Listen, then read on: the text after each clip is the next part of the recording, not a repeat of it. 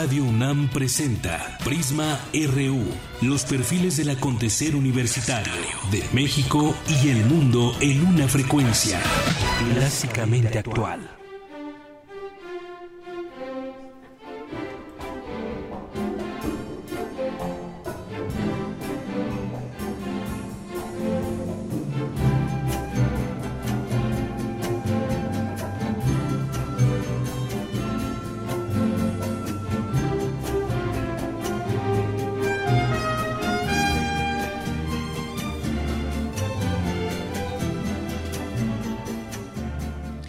Muy buenas tardes. Gracias por acompañarnos hoy 15 de septiembre del año 2016 aquí en Prisma RU de Radio UNAM. Bienvenidos sean todos ustedes.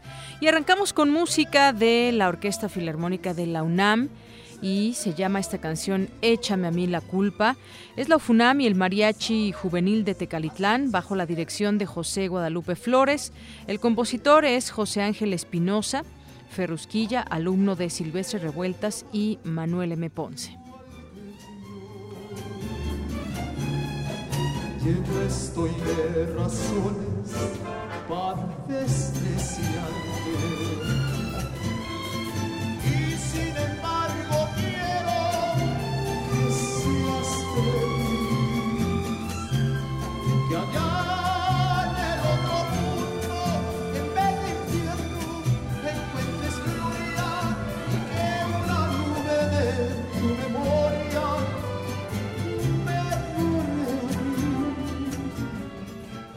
Bueno, y a lo mejor ya muchos están listos para festejar, eh, o no festejar, ir al Zócalo o no ir. Bueno, ya se ve ahí algunas fotografías, porque no, no he ido en estos últimos días, pero ya se ven ahí unas vallas, ya sabe que pues a raíz de, que llegó este presidente, pues hay que pasar ciertos controles de seguridad. Y bueno, pues ahí ya están las vallas instaladas, hay cierres en, eh, en algunas estaciones del metro, Metrobús y algunas pues tendrán el a partir de hoy y mañana el horario de días festivos. Ya le platicaremos también más adelante sobre los temas más destacados de nuestra universidad, temas nacionales, temas internacionales, cultura, eh, deportes y más. Pero bueno, por lo pronto también hay muchas movilizaciones o varias el día de hoy. Hoy está convocada, entre otras, esta movilización en contra del Ejecutivo Federal para su destitución a las 5 de la tarde. Es un llamado que se ha hecho sobre todo a través de redes sociales. Ya estaremos platicándole más adelante al respecto. Y bueno, pues a nombre de todos, yo soy Deyanira Morán, les saludo y le invito a que se quede con nosotros las siguientes dos horas. Arrancamos.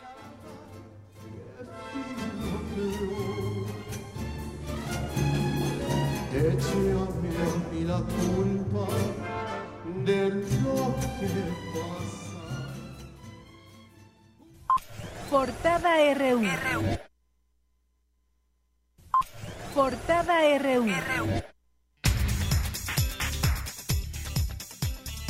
Y nos vamos con nuestra portada universitaria. La UNAM instaló el Consejo de Evaluación Educativa y aprobó sus lineamientos de operación con el propósito de impulsar el desarrollo institucional y mejorar las prácticas de docencia.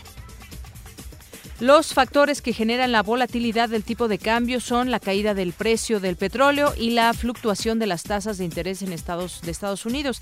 Esto lo aseguró Armando Sánchez Vargas del Instituto de Investigaciones Económicas de la UNAM. Hay una gran cantidad de incertidumbre a nivel mundial y nacional por varios factores. La caída del precio del petróleo está correlacionada de manera inversa con el tipo de cambio. Por el otro lado tenemos la tasa de interés de Estados Unidos. Ellos piensan que ya deben de aumentarla porque piensan que están en franca recuperación y eso se va a traducir en una mayor devaluación en las economías emergentes. Por el otro lado, si se recupera la economía norteamericana, eso va a traer los capitales y obviamente pues habría también salida de capitales de países como México. Entonces hay una volatilidad enorme en los tipos de cambio. Por ejemplo, el día de hoy el tipo de cambio amaneció en 19.15. ¿Qué pasaría si vuelve a haber una amenaza de que suba la tasa de interés en diciembre.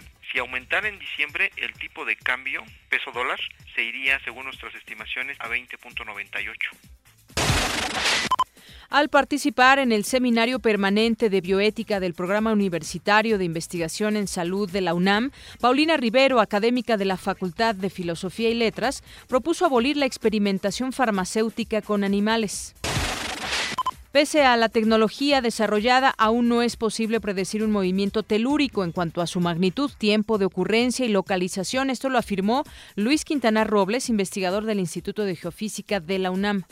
La PGR tiene que hacer un análisis de conjunto de esas evidencias y eh, yo diría no podemos ver eh, ningún peritaje de manera aislada, sino de manera integral.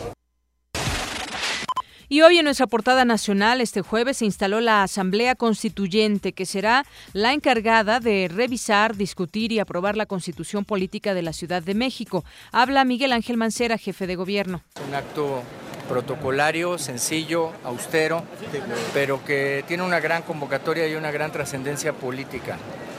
Es un, eh, es un momento en el que estamos aquí, pero es una proyección de mucho tiempo, de muchas luchas, de mucho trabajo y por eso he reiterado mi reconocimiento al grupo redactor, al grupo asesor, a la sociedad civil que participó por todos los medios que se convocó y obviamente nosotros deseamos que le vaya muy bien a la Ciudad de México. ¿Tuvo acercamiento usted con Morena para que Bernardo Batis pudiera recibir? La mesa directiva será presidida por el diputado designado por el Ejecutivo Augusto Gómez Villanueva y Figenia Martínez del PRD y Bernardo Batis de Morena serán los vicepresidentes. En más información, Tomás Herón de Lucio fue designado secretario técnico del Consejo Nacional de Seguridad Pública, luego de que renunciara a la Agencia de Investigación Criminal de la PGR.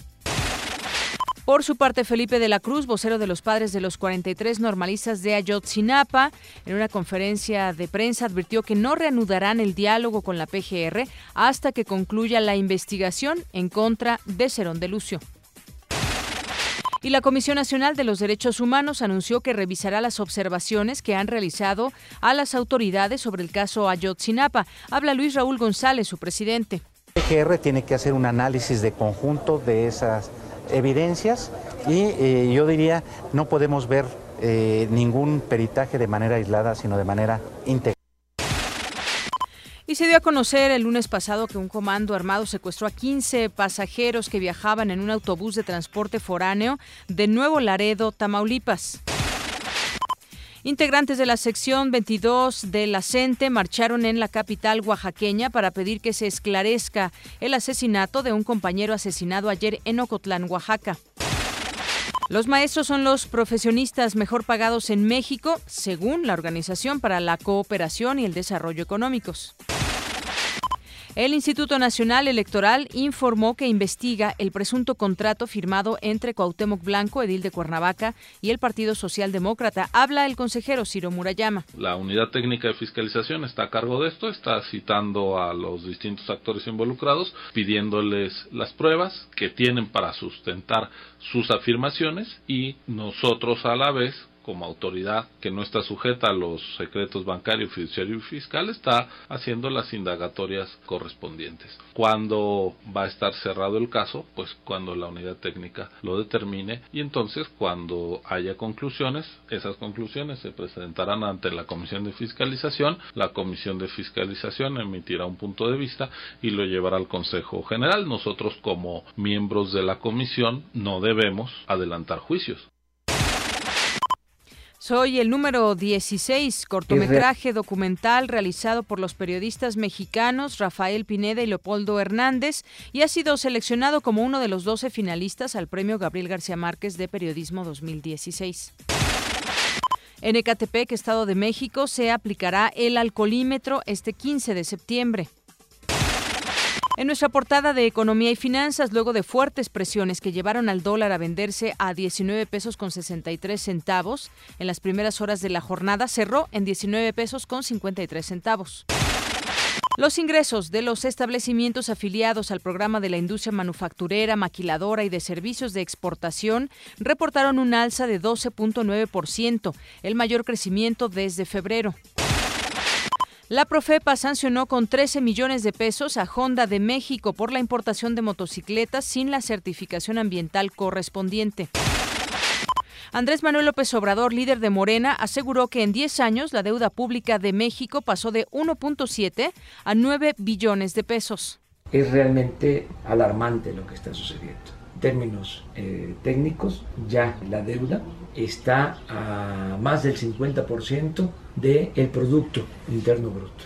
Ya es una situación de riesgo la que eh, se está eh, viviendo. ¿Cómo le van a hacer? Pues ahora se reduce más el gasto, pero no el burocrático. Están bajando el gasto en programas de desarrollo. Esto va a significar menos crecimiento, más pobreza, más problemas también de inseguridad y de violencia. Una con 14 y en nuestra portada internacional hoy el presidente Barack Obama reivindicó la aportación de los inmigrantes hispanos indocumentados a Estados Unidos y defendió la necesidad de un sistema de inmigración más justo y más inteligente.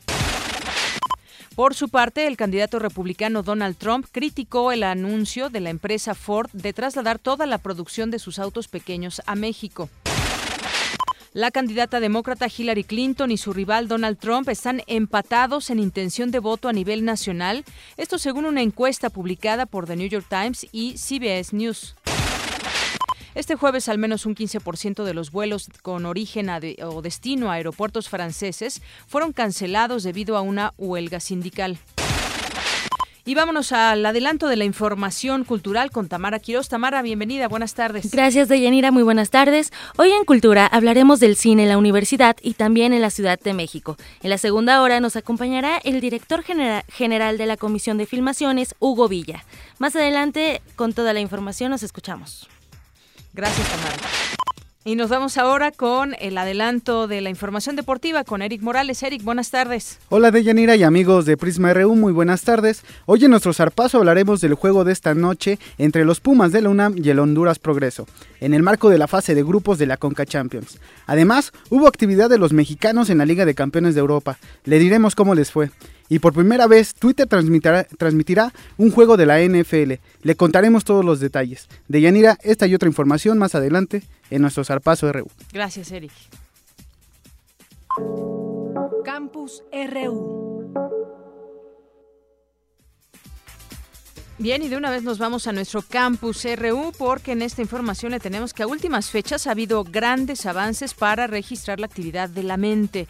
De esto nos informa Isaí Morales. Adelante, Isaí. ¿Qué tal, Deyanira? Muy buenas tardes. En los últimos 30 años, la tecnología para grabar o escuchar la actividad del cerebro mejoró con los avances de la electrofisiología. Sin embargo, la capacidad para manipular la actividad neuronal era limitada a drogas o a la estimulación eléctrica. Desde hace cinco años, la neurociencia ha vivido una revolución con la posibilidad de manipular con alta precisión la actividad de grupos de neuronas definidos por su genética, anatomía y función. La herramienta que permite ese control es la optogenética. Ricardo Tapia, investigador emérito en el Instituto de Fisiología Celular del UNAM, explicó en qué consiste la técnica. Permite a través del registro de la emisión de luz de una molécula que se inserta directamente en el cerebro, ver el funcionamiento de las neuronas en distintos circuitos. La importancia de esta técnica es que se puede activar eh, circuitos neuronales eh, en neuronas específicas mediante la estimulación luminosa el neurocientífico estadounidense Carl Deiserot, considerado el precursor de la optogenética, señaló que la técnica se basa en el uso de opsinas microbianas que pueden ser activadas con la luz con alta precisión temporal, las cuales sirven para modificar el comportamiento celular mediante la luz. En 2013, el neurólogo italiano Antonello Bonzi, junto con un grupo de científicos, descubrieron que con la implementación de la optogenética se logró desactivar en animales experimentales el comportamiento de búsqueda de cocaína. Sin embargo, Tapia explicó que aún falta mucho para realizar pruebas en humanos y descartar efectos secundarios. Como toda nueva técnica, primero se tiene que acabar de entender bien su uso en animales. Entonces, hasta que no se tenga toda la seguridad de que esto se puede hacer sin daños colaterales y sin problemas, pienso que no va a ser posible muy pronto todavía usarla en humanos. El especialista explicó que las neurociencias representan la última frontera del conocimiento, porque lo que intentan descubrir es cómo funciona el cerebro, lo que en otras palabras sería este último estudiándose a sí mismo. Hasta aquí la información de Yanira. Muy buenas tardes. Gracias, Isaí. Muy buenas tardes. De ahí nos vamos con mi compañera Ruth Salazar. La máxima casa de estudios dio el visto bueno a sus lineamientos para tener mejores resultados en la docencia. Adelante, Ruth. Deyanira, buenas tardes. Esta es la información. La UNAM instaló su Consejo de Evaluación Educativa y aprobó los lineamientos de operación de este órgano colegiado, que impulsará prácticas de evaluación que mejoren sus acciones de docencia. El rector Enrique Graue, presidente del Consejo, afirmó ante sus 94 integrantes que este proceso es consustancial a esta casa de estudios, ya que todos los días se revisan los logros de los alumnos, los planes de desarrollo de las entidades universitarias y los institucionales, así como a los docentes y al personal administrativo. La evaluación es consustancial a la universidad. Evaluar es algo que hacemos todos los días. Nosotros evaluamos nuestros planes de desarrollo. Los directores de las entidades académico-administrativas son evaluados periódicamente. Evaluamos a nuestro personal administrativo. Nos evaluamos nosotros como profesores y evaluamos a nuestros alumnos. Si no está en el artículo 1 de la ley orgánica, es porque está implícita en las propias funciones sustantivas. Asimismo, el rector llamó a quienes integran este cuerpo colegiado a actuar sin atavismos o posiciones dogmáticas, a discutir con la libertad y la seriedad académica que caracteriza a los universitarios y a buscar consensos. Hasta aquí la información de Yanira. Muchas gracias. Gracias, Ruth. Muy buenas tardes. Y bueno, pues hoy en México se festeja el Día de la Independencia y pues bueno, a nivel a nivel nacional hay festejos de todo tipo en las escuelas, en, en las plazas importantes, en los municipios, en los estados. Bueno, aquí en la Ciudad de México el Zócalo capitalino es un lugar importante de festejos o solía serlo por lo menos. Eh, y bueno, pues también en las distintas delegaciones, muchas ocasiones pues hay hay hay fiesta eh, para que la gente pueda ir a estos lugares y bueno, pues una, una reflexión también valdrá la pena en este sentido de qué festejar en este México. Pero hoy también es un día importante a nivel internacional porque es el Día Internacional de la Democracia que definida por las Naciones Unidas, la democracia es un valor universal basado en la voluntad libremente expresada de los pueblos de determinar su propio sistema político, económico, social y cultural y en su participación plena en todos los aspectos de su vida. Hoy Prisma RU salió a las calles a preguntar justamente si México vive o no una democracia y esto fue lo que nos contestaron.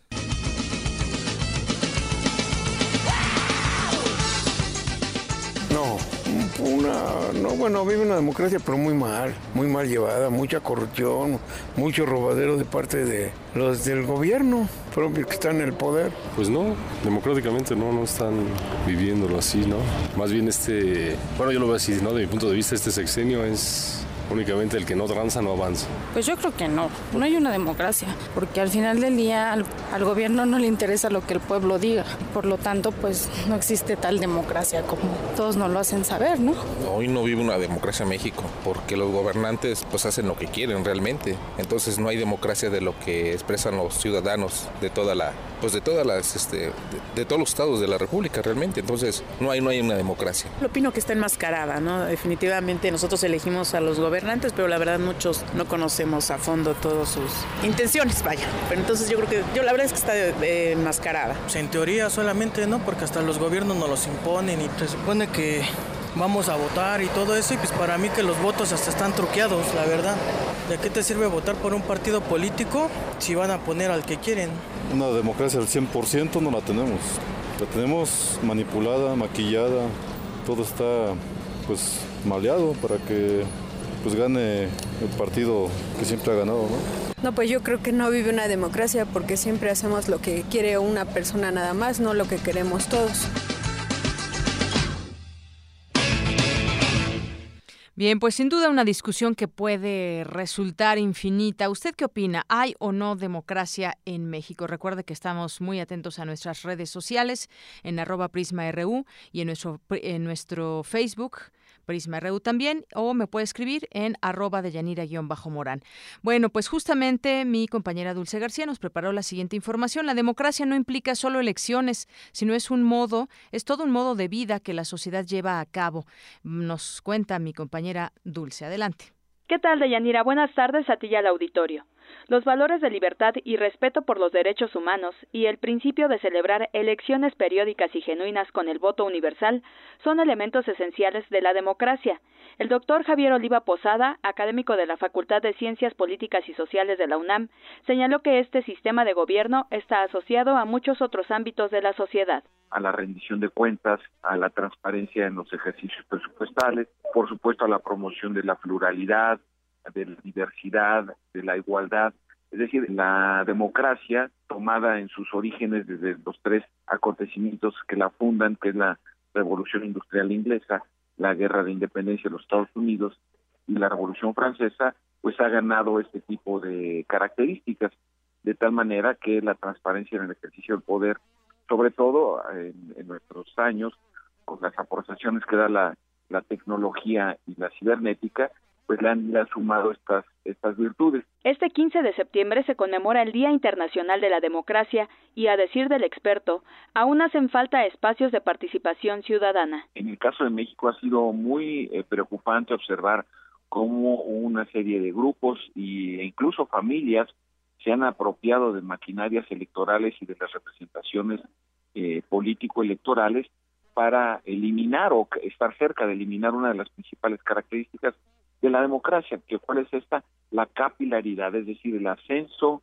o descenso de grupos que da el propio proceso electoral. De allí que en muy buena parte la democracia mexicana, me refiero a la democracia formal, se encuentre bastante lejos de poder ser una herramienta satisfactoria para eh, las expectativas de la población en general. Oliva aseguró que cuando este sistema de gobierno no se respeta, se derivan problemas como la pobreza, la falta de educación y de servicios de salud. Hasta aquí la información de Yanira. Buenas tardes. Gracias, Dulce. Muy buenas tardes. Y nos vamos ahora con mi compañera Cristina Godínez porque la tumba de Aristóteles puede ser que haya sido encontrada. Cristina, ¿será o no será? Buenas tardes de Yanira y auditorio de Prisma RU. El filósofo griego Aristóteles nació en la ciudad de Estagira en el año 384 a.C. Fue discípulo de Platón y maestro de Alejandro Magno. Murió en la isla de Eubea en el año 322. En algunas fuentes documentales, como el manuscrito 257 de la Biblioteca Marciana de Venecia, así como una biografía árabe, se dice que los restos de Aristóteles, colocados en una urna de cobre, fueron enterrados por los habitantes de Estagira en un gran sepulcro en su ciudad en donde le erigieron un altar. Al respecto, el doctor Ricardo Hornefer, profesor de la Facultad de Filosofía y Letras de la UNAM, dijo: En las que se señala precisamente que sus restos fueron trasladados de Calcis a esta gira. Esto por sí mismo diría yo que habla de la importancia que tuvo Aristóteles ya en vida. Fue considerado en la de como un héroe, como un legislador, e incluso, según las fuentes bibliográficas, es el segundo fundador de su ciudad, que es precisamente esta gira, después de que esta ciudad fue destruida unos cuantos años después por el padre de Alejandro Magno. Ha sido todo un trabajo para, en principio, estar más o menos seguros de que se trata de la tumba de Aristóteles. Después de varios siglos de la muerte, recientemente se anunció el descubrimiento de su tumba. Habla el también experto en fenomenología y metafísica. Aunque habría que decir una cosa que considero muy importante, hay indicios arqueológicos sin duda importantísimos de que se trata de su tumba, aunque tendría que decir que al menos hasta ahora no hay evidencias claras. Y esto principalmente por dos razones. En primer lugar, tenemos que tener en cuenta que se trata de una ruina es decir, no está propiamente dicho alzada. Y en segundo lugar, hasta ahora no se ha encontrado, no se ha hallado una inscripción que permita asegurarse fehacientemente de que efectivamente se trata del lugar a donde fue enterrado Aristóteles. Para sustentar que se trata del lugar donde reposan los restos del sabio griego, los arqueólogos se valen de la presencia de objetos de cerámica y de monedas de la época de Alejandro Magno. Hasta aquí el reporte. Buenas tardes. Gracias, Cristina. Muy buenas tardes. Y ahora nos vamos con mi compañera Cindy Pérez Ramírez porque nos prepara una nota especial sobre mujeres en la independencia. Adelante, Cindy. Muy buenas tardes, Deyanira y auditorio de Prisma RU. Han sido muchas las mujeres mexicanas que han caminado sobre los terrenos pedregosos del anonimato. No obstante que la historia y la sociedad las han confinado durante siglos al ámbito privado, Lo cierto es que no en pocas ocasiones han trascendido y posicionado como factores determinantes en procesos históricos. Durante la independencia de nuestro país, las mujeres demostraron que son capaces de ser más que una madre o una compañera de cuarto. De acuerdo con el doctor Javier Torres Medina, académico de la Facultad de Estudios Superiores Acatlán, muchas pelearon llevando información, imprentas y periódicos insurgentes. Esas mujeres que, que andaban a pie, que peleaban, eh, mujeres que andaban en, en la revuelta, en, la, en las luchas, que llegaron a ser incluso coronelas, llegaron a tener cargos. Algunas de ellas fueron atrapadas, fueron capturadas por las fuerzas realistas y fueron fusiladas. Estas mujeres sabemos de su existencia por los fondos y por la información que se encuentra en las actas de la Santa Inquisición los cargos eran básicamente incidencia y, e ir en contra pues del rey de las instituciones. El investigador explicó que estamos acostumbrados a reconocer únicamente a los grandes líderes y personajes de la historia, porque al hablar de las mujeres en la independencia, solo reconocemos nombres como Leona Vicario, Josefa Ortiz de Domínguez y La Güera Rodríguez. Tuvieron una participación relevante. En el caso de Leona Vicario, ella no tenía ideas eh, revolucionarias o independentistas por su esposo, si no era ella. Fueron estas mujeres de élite que escribían y que tuvieron una participación muy importante. Y, las otras, eh, que pertenecían a la tropa, que estuvieron ahora sí entre los balazos, yo, yo creo que es esto, una desigualdad histórica, bueno, en términos de que no profundizado más en el tema, no fue una participación secundaria. Hubo, mujeres que pelearon al lado de Morelos. En, en la toma de Acapulco se habla de algunas mujeres, Sobra decir que la historia oficial ha construido un imaginario colectivo en torno a la gesta de 1810, donde son los hombres las figuras protagonistas. Sin embargo, cada vez más se reconoce que en la lucha de la independencia también participaron muchas mujeres, no solo en respaldo al ideario de los principales dirigentes, sino en el campo de batalla. Hasta aquí mi reporte de Yanira. Muy buenas tardes.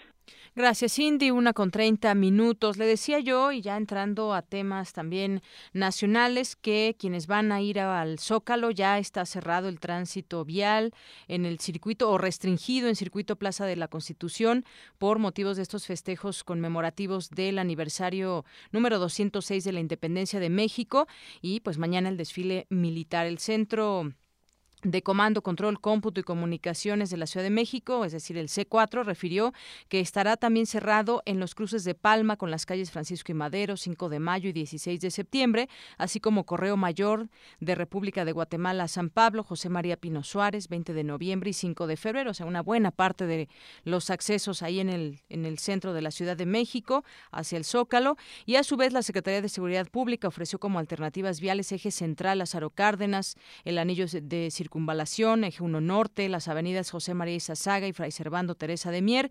Y bueno, pues este viernes se llevará a cabo también este desfile militar mañana por eh, Paseo de la Reforma, Avenida Juárez, 5 de mayo, el circuito de Zócalo Capitalino. Y bueno, en más información, apenas... Eh, Tres horas después de que la Procuraduría General de la República anunció la renuncia de Tomás Herón de Lucio como responsable de la Agencia de Investigación Criminal de esa instancia, se dio a conocer que el presidente Enrique Peña Nieto lo designó secretario técnico del Consejo de Seguridad Nacional. El nombramiento de Cerón de Lucio es un reconocimiento a sus acciones y responde a la experiencia y capacidad que ha demostrado en sus encargos anteriores. Esto lo dice la Secretaría de Gobernación en un comunicado. Y bueno, pues esta, esta dependencia había emitido en principio un boletín en el que hacía alusión al nombramiento como secretario técnico del Consejo Nacional de Seguridad Pública y 15 minutos después precisó el cargo correcto para el exfuncionario de la PGR, quien sustituye a Luis René Martínez. Bueno, después de ello, después de que se conoció este nuevo nombramiento, la renuncia y luego el nuevo nombramiento de Tomás Herón de Lucio, pues también se dio a conocer que darían hoy los padres de los 43 una conferencia de prensa, porque como sabemos ellos pedían su destitución para que sea continúe investigado, porque bueno está señalado como haber eh, cambiado algunas algunas pruebas, modificado alguna parte de, de pues de lo que ha sido esta investigación y entonces hoy llevaron a cabo una conferencia de prensa y mi compañera Cristina Godínez nos preparó la siguiente información. De Yanira, auditorio de Prisma RU, hace unos momentos concluyó la rueda de prensa donde padres de los normalistas desaparecidos y su equipo de trabajo fijaron su postura ante la renuncia de Cerón de Lucio a la Agencia de Investigación Criminal, así como de su incorporación como secretario técnico del Consejo Nacional de Seguridad. Felipe de la Cruz, vocero de los familiares de Ayotzinapa, informó que no se reanudará el diálogo con la PGR debido a que el exdirector tiene una investigación en curso y advierten que hasta que concluya y sea sancionado se reunirán con la procuradora Areli Gómez. Si piensa la Procuradora General de la República que porque premiaron a Tomás Cerón de Lucio y lo separan del cargo que tenía, nosotros nos vamos a volver a sentar a platicar con la Procuradora, queremos decirle que no, que recuerden que la última reunión con ella fue la causa por la cual los padres de familia dijimos ya basta, no más mentiras, no más simulación, hasta que no sea separado e investigado Tomás Herón de Lucio y sancionado, nos volveremos a sentar. Mario César González, padre de uno de los desaparecidos, dijo que exigen se investigue al autor de la mentira histórica. La posición de los padres es decir que la investigación tiene que seguir. Y ahorita Ahorita está a prueba la, procuradora Areli para ver hasta dónde puede llegar sobre esa investigación y ver si de verdad quieren llegar a la, verdad de encontrar a nuestros hijos. Porque ya basta de tanta manipulación y tanta impunidad en, en este caso. Estamos enojados, estamos tristes porque desgraciadamente tenemos un Estado corrupto, un Estado fascista, un Estado inepto. Pero ya basta de tantas irregularidades. Nosotros lo que queremos es la verdad. ¿Qué sucedió realmente ese 26 de septiembre? ¿Quién fue el que participó? ¿A quién están, a quién están protegiendo para no llegar a la verdad? Eso es lo que queremos los 43 padres de familia, que haya justicia por primera vez en este país. Los familiares de los normalistas lanzaron la convocatoria para que la gente participe en la marcha del próximo 26 de septiembre, a dos años de la desaparición de los estudiantes. Este es el reporte. Buenas tardes. Gracias, Cristina. Muy buenas tardes. Y es que Cerón de Lucio enfrenta una demanda de los padres de los 43 estudiantes de Ayotzinapa por presuntas irregularidades en la, en la investigación. El desempeño de este funcionario, además, en las indagatorias de los hechos de Iguala, ha sido cuestionado también por el grupo interdisciplinario de expertos independientes, el GIEI, en cuyo último reporte incluyó videos en los que Cerón presuntamente manipula hechos y no incorpora una diligencia en el expediente. Este cargo que tendrá ahora, pues es muy cercano al secretario de Gobernación y en este cargo pues ya esta parte de los 43 queda en la historia para él o queda da otro siguiente paso. Y ahora pues bueno en este cargo deberá proponer políticas, lineamientos, acciones en materia de seguridad, así como el programa para la seguridad nacional, también presentar la agenda de riesgos y elaborar los informes de actividades que ordene este consejo, el cual es encabezado por el presidente eh, Peña Nieto y la Secretaría Ejecutiva recae en el secretario Osorio Chong, así que pues tiene un encargo bastante fuerte, de mucha responsabilidad y bueno, pues se despidió así de este cargo que tenía. Y se habla, trasciende por ahí eh, de pronto en algunas columnas que no era buena la relación con la Procuradora General de la República, con Areli Gómez, que ya había un punto insostenible y bueno, pues había desgaste también, sobre todo en este caso justamente de Ayotzinapa y las organizaciones cercanas que, que trabajan junto a los padres de los 43 normalistas lo señalaban de sembrar pruebas y bueno, pues a casi dos años de los hechos de Iguala, porque bueno, ya se van a cumplir casi en los siguientes días ya eh, un año más con este serían dos años de que no se puede dar una respuesta fehaciente a lo que sucedió en este lugar allá en Iguala. Y entonces, bueno, pues de esta forma Cerón de Lucio presentó su renuncia a la PGR y ahora, pues como le decía, su participación se dará en otro ámbito también, pues bastante fuerte e importante, con una gran responsabilidad. Pero bueno, eh, más adelante a ver si podemos encontrar a Vidulfo Rosales para que nos den su punto de vista eh, sobre este nombramiento nuevo. Bueno, una renuncia por una parte, pero un nuevo nombramiento. Ya ellos adelantaban, como escuchábamos con nuestra compañera Cristina Godínez, que pues no tendrán ya alguna relación con las autoridades federales en tanto no se termine esta eh, eh, investigación contra Cerón de, Lucio, Cerón de Lucio. Y bueno, de aquí nos vamos ahora con mi compañero Jorge Díaz, que desde muy temprano estuvo allá donde se llevó esta asamblea constituyente, donde empezaron a llegar los constituyentes desde temprano. ¿Qué nos tienes, Jorge? Muy buenas tardes. Deyanira, te saludo con gusto. Bueno, pues la instalación de la Junta Constituyente de la Ciudad de México tuvo hoy su primera reunión. Primero, durante la entrega del proyecto de constitución para la capital del país por parte del jefe de gobierno Miguel Ángel Mancera, en una ceremonia breve, muy corta, donde el funcionario dijo que espera un debate constructivo durante los próximos meses, al menos de aquí al 15 de enero que deberá quedar ya lista la constitución para la capital. Escuchemos. Que las ideas, voces y aspiraciones ciudadanas contenidas en él sean objeto de un diálogo constructivo entre los integrantes de la Asamblea Constituyente de la Ciudad de México y que sus decisiones y resoluciones rindan homenaje a los precursores de la autonomía de nuestra ciudad a los promotores de su libertad, a los derechos conquistados, velando en todo momento, en todo tiempo, por el bienestar de los habitantes de la Ciudad de México. De Yaira terminó este evento protocolario y ya en el pleno que funcionó en esta ocasión en el Salón del Senado de la República en la casona de Jicotencatl, el secretario de la Cámara de Diputados, Mauricio Fará, mencionó la trayectoria de los decanos que conformarían la dirección de esta constituyente y sucedió lo que se esperaba, que el priista Augusto Gómez Villanueva fungiera como el presidente de este órgano colegiado. Escuchemos. La Junta Instaladora se integrará de la siguiente manera. Presidente, diputado Augusto Gómez Villanueva. Primer vicepresidente, diputado Bernardo Batis Vázquez. Segunda vicepresidenta, diputada Ifigenia Marta Martínez y Hernández. Primer secretario, diputado Porfirio Alejandro Muñoz Ledo y Lazo de la Vega. Segundo secretario, Javier Jiménez Esprío. En consecuencia, invito a la diputada y a los diputados constituyentes mencionados pasen a ocupar su lugar en esta tribuna como integrantes de la Junta Instaladora. Y fue entonces de Yanira cuando los integrantes de Morena, encabezados por Javier Quijano Paz, mostraron su inconformidad por lo que llamaron una imposición del Ejecutivo Federal y el doble discurso de los demás partidos que no le pidieron a sus diputados y senadores que renunciaran a sus cargos para dedicarse en tiempo y alma, tiempo completo, a la Asamblea Constituyente. Vamos a escuchar lo que dijo Javier Quijano.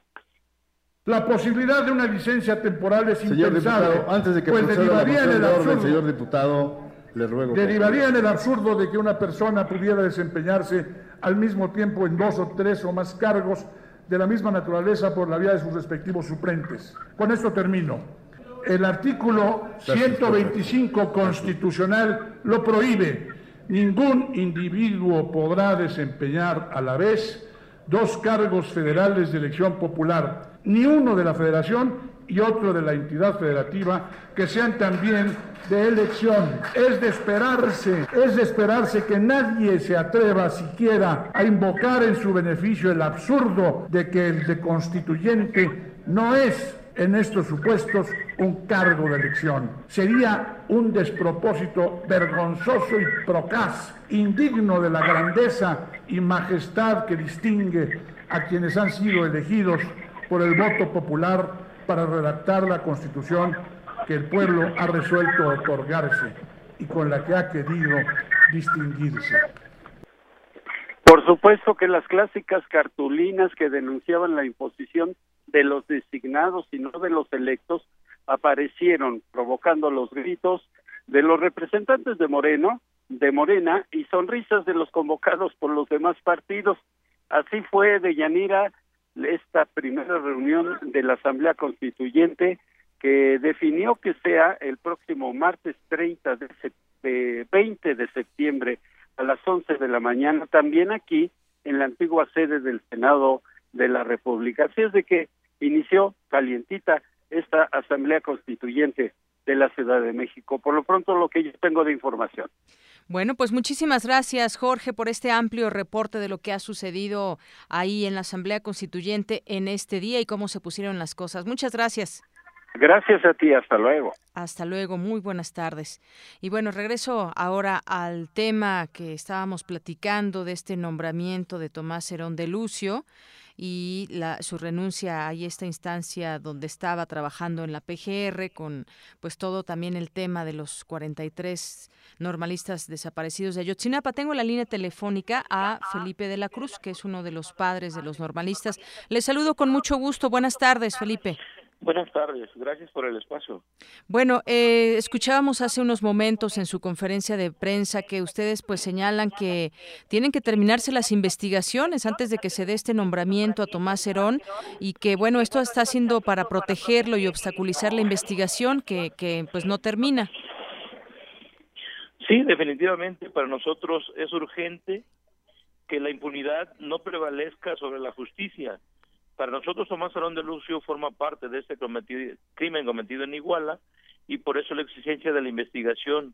Hoy vemos cómo Enrique Peña Nieto, abusando de su cargo de presidente, pues sigue mintiéndole al pueblo y protegiendo a quienes violan la ley. En la primera reunión que tuvimos con él en la residencia oficial de Los Pinos, él pedía este, confianza a los padres de familia y que estaba dispuesto a que topara con quien topara, se iba a castigar a los culpables y se iba a hacer justicia. Pero hoy podemos ver cómo la protección para Tomás Arón de Lucio no es que él haya renunciado al cargo, no es que él haya salido pues este de manera voluntaria, sino que maquillando la situación y protegiéndolo y lo nombran como que si él hubiese hecho, dice él, en reconocimiento a su labor y a su función, le damos el cargo de secretario técnico de Seguridad Pública Nacional. Cuando nosotros con evidencias ya pues científicas con elementos de prueba, vimos cómo Tomás Arón de Lucio empaña empaña este la situación de las investigaciones. Entonces esa es la situación por la cual nos exigimos a la procuradora que concluya la investigación que ya comenzó a, través del visitador para que de esa manera pues pueda ser castigado en lo que se refiere a la violación de la ley que cometió Tomás Arón de Lucio en el caso de Otzinapa. En este caso, ustedes, eh, Felipe, han señalado que pues él manipuló pruebas y en este sentido es que se da esta investigación en este marco. Eso es lo que están ustedes pidiendo, que se continúe una investigación en contra de él, porque a final de cuentas ya van a ser dos años y no se tienen investigaciones fehacientes del caso. Sí, definitivamente son dos años, ya podemos decirlo de esa manera, porque bueno, ya estamos en septiembre otra vez y ni siquiera un centímetro hemos avanzado hacia la verdad, qué ocurrió esa noche, quién fue el autor intelectual de todo esto, porque los militares, policías, todos los que participaron fueron uniformados y ellos siempre reciben órdenes. Entonces, para nosotros está clara la protección del presidente hacia Tomás Arón de Lucio y bueno, como consecuencia a quien haya cometido este crimen. Ahora, en el caso de la PGR, eh, pues eh, se supone que continúa la, la investigación y que se supone también toma en cuenta las líneas de investigación que recomendó el propio grupo interdisciplinario de expertos independientes. ¿Cómo están trabajando o qué vías, canales hay de ustedes con la PGR más allá de, del que ahora se va Tomás Herón de Lucio? Bueno, sigue la misma situación la exigencia de los padres de familia es la destitución de Tomás Arón de Lucio para que sea investigado y sancionado conforme a la ley en las este, violaciones que él mismo ha cometido en el caso de Ayotzinapa. Entonces, mientras no den el resolutivo final de la investigación, porque ya en la reunión que tuvimos la última vez, previamente nos señalaban que sí encontraron responsabilidad de Tomás Arón de Lucio, pero que tendrían que pues seguir investigando a los demás funcionarios porque él no era el único que estaba en la agencia y eso fue lo que nos hizo a nosotros levantarnos de, la mesa porque vimos claramente la intención de prorrogar el tiempo y a nosotros el tiempo es el que más nos interesa porque cada día que pasa es un tormento, es un sufrimiento, es algo que no deseamos a nadie. Entonces, por esa situación, la exigencia de que la investigación se concluya, el resolutivo se dé a conocer y que, bueno, sea castigado conforme a la ley quien la ha violentado. Felipe de la Cruz, por último, pues una reflexión de pues prácticamente dos años, como usted decía, de nueva cuenta, donde pues se ha continuado, se ha hecho una investigación y bueno, dos años ya de, de la desaparición de estos estudiantes, investigaciones que podrían catalogar como débiles, insuficientes, impunes. ¿Cómo llegan a dos años? Pues nosotros llegamos tan firmes como la primera vez, porque bueno, a nosotros nos faltan 43 jóvenes Vemos debilidad en el gobierno porque no tienen la capacidad para dar respuesta a esta demanda tan sencilla con todo el poder que tienen de los cuerpos policíacos a nivel nacional.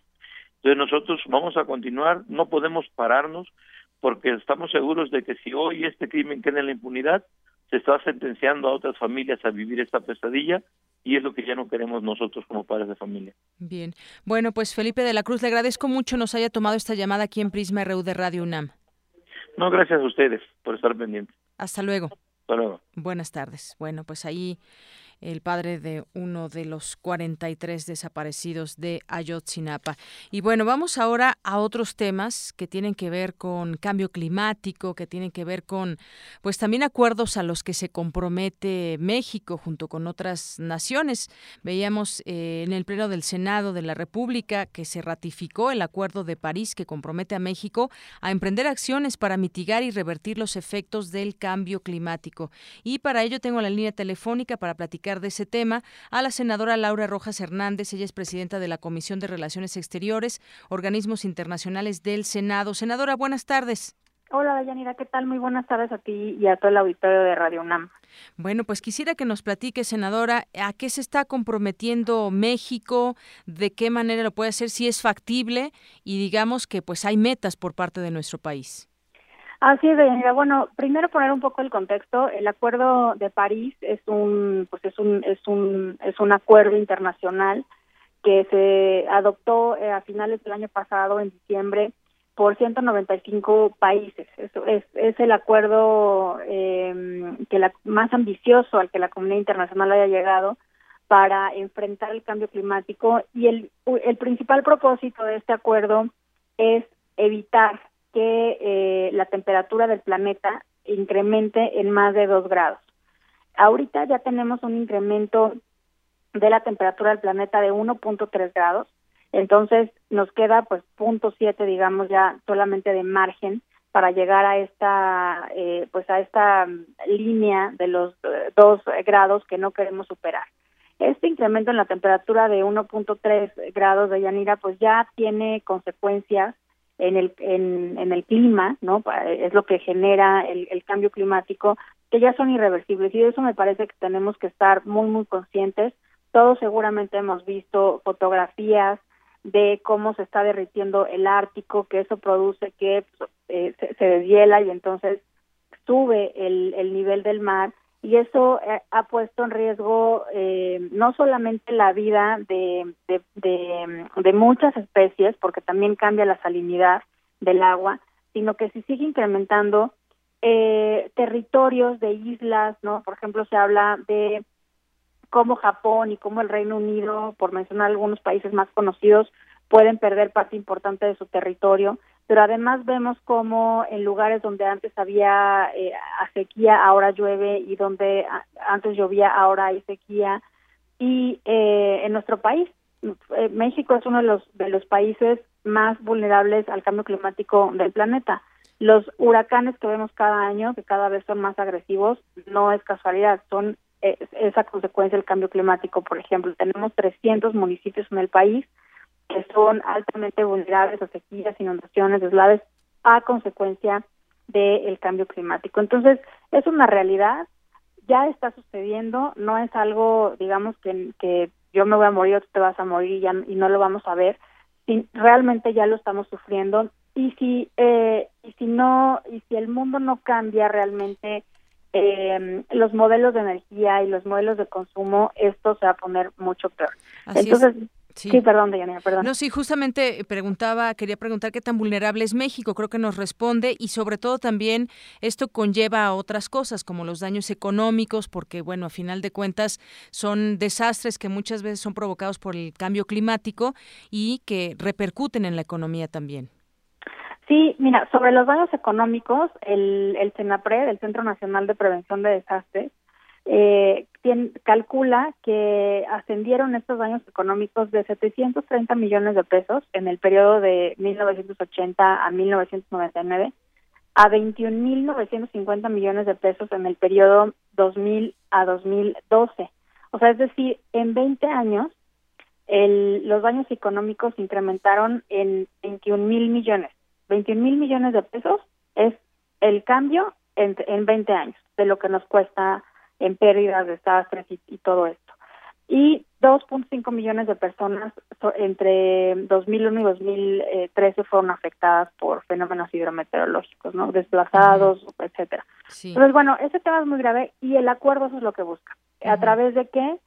Tiene varios mecanismos de, en su implementación. Por ejemplo, uno muy claro es, eh, son mecanismos de cooperación entre países desarrollados eh, y no desarrollados o menos adelantados para que los primeros puedan transferir tecnología y, y, recursos para que eh, los países menos desarrollados eh, podamos adaptarnos. Sí, sí, justamente. Y ser más resistentes.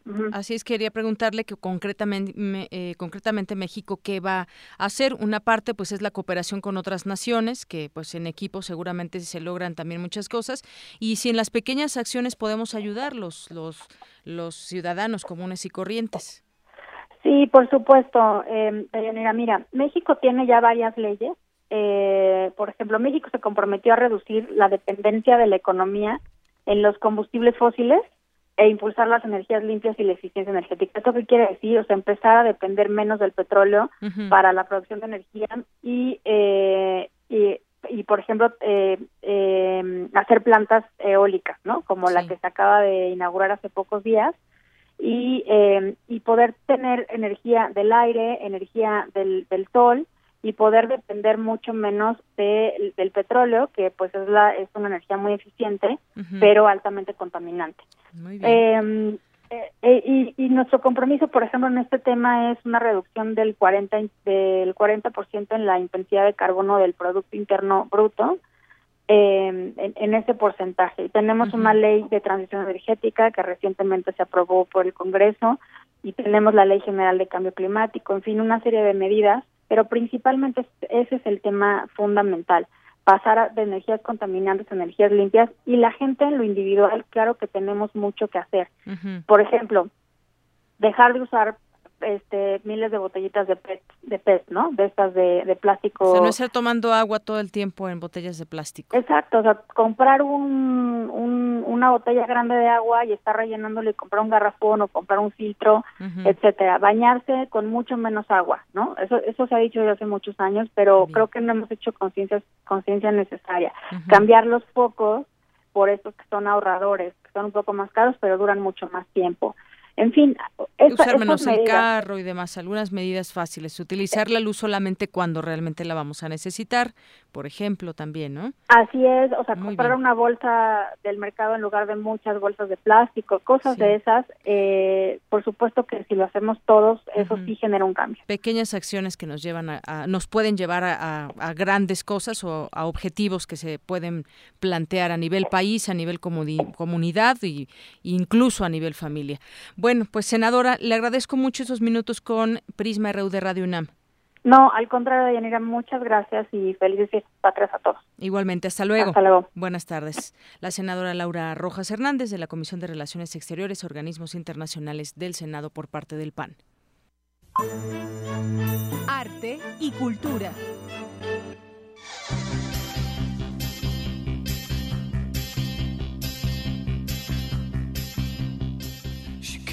Vámonos a la cultura con Tamara Quiroz. Tamara. Hola Deyanira y hola a todos los que nos están acompañando en este, en este día especial de fiesta también.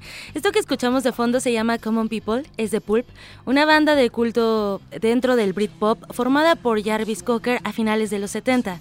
Si les gustan las canciones de este grupo o quieren conocer más sobre ellos, los días 17 eh, y 18 y del 21 al 25 de septiembre se proyectará Pulp la película en la sala José José Revueltas del Centro Cultural Universitario.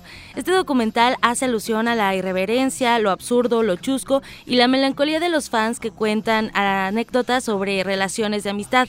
La historia de entrenadores de fútbol que imprimieron el logo de Pulp en los uniformes de sus equipos y hasta una enfermera que viajó desde Estados Unidos a Sheffield para, solo para estar en el concierto del 8 de diciembre del 2012 cuando los integrantes de este grupo retornaron a su ciudad natal. Si les interesa, visiten la página www.filmoteca.unam.mx para consultar los horarios. Y en otra información, este 21 de septiembre inicia la cuarta edición del ciclo cinematográfico Miradas al cine sueco contemporáneo, organizado por la Embajada Sueca, la Cátedra Bergman y la Filmoteca de la UNAM. La inauguración se realizará en la sala Julio Bracho del Centro Cultural Universitario con el documental Astrid, un retrato de la vida de la icónica autora Astrid Lindgren, Litgren, eh, mejor conocida como Pipi Calzas Largas. Con la finalidad de que este ciclo llegue a un mayor número de personas, se presentará en diferentes sedes, del 21 al 25 de septiembre en la sala Julio Bracho. Eh, la FES Acatlán también es sede del 21 al 23 de septiembre. En el Cinematógrafo del Chopo del 26 de septiembre al 1 de octubre y termina en el Cine Club Casa del Lago la semana del 1 al 9 de octubre. Nos escuchamos más tarde, de Yanira. Gracias, Tamara. Y bueno. RU.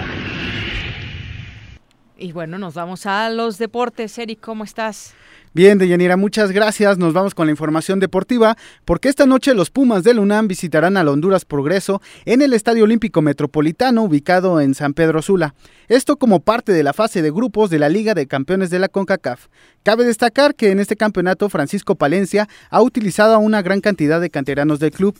De hecho, de los 13 goles que ha anotado el Club Universidad en el presente torneo de la Liga Mexicana, 8 han sido autoría de jugadores nacionales, todos ellos de la cantera Puma. Kevin Escamilla, uno de los jugadores universitarios, subrayó que los canteranos deben responder cuando se les dé la oportunidad de jugar.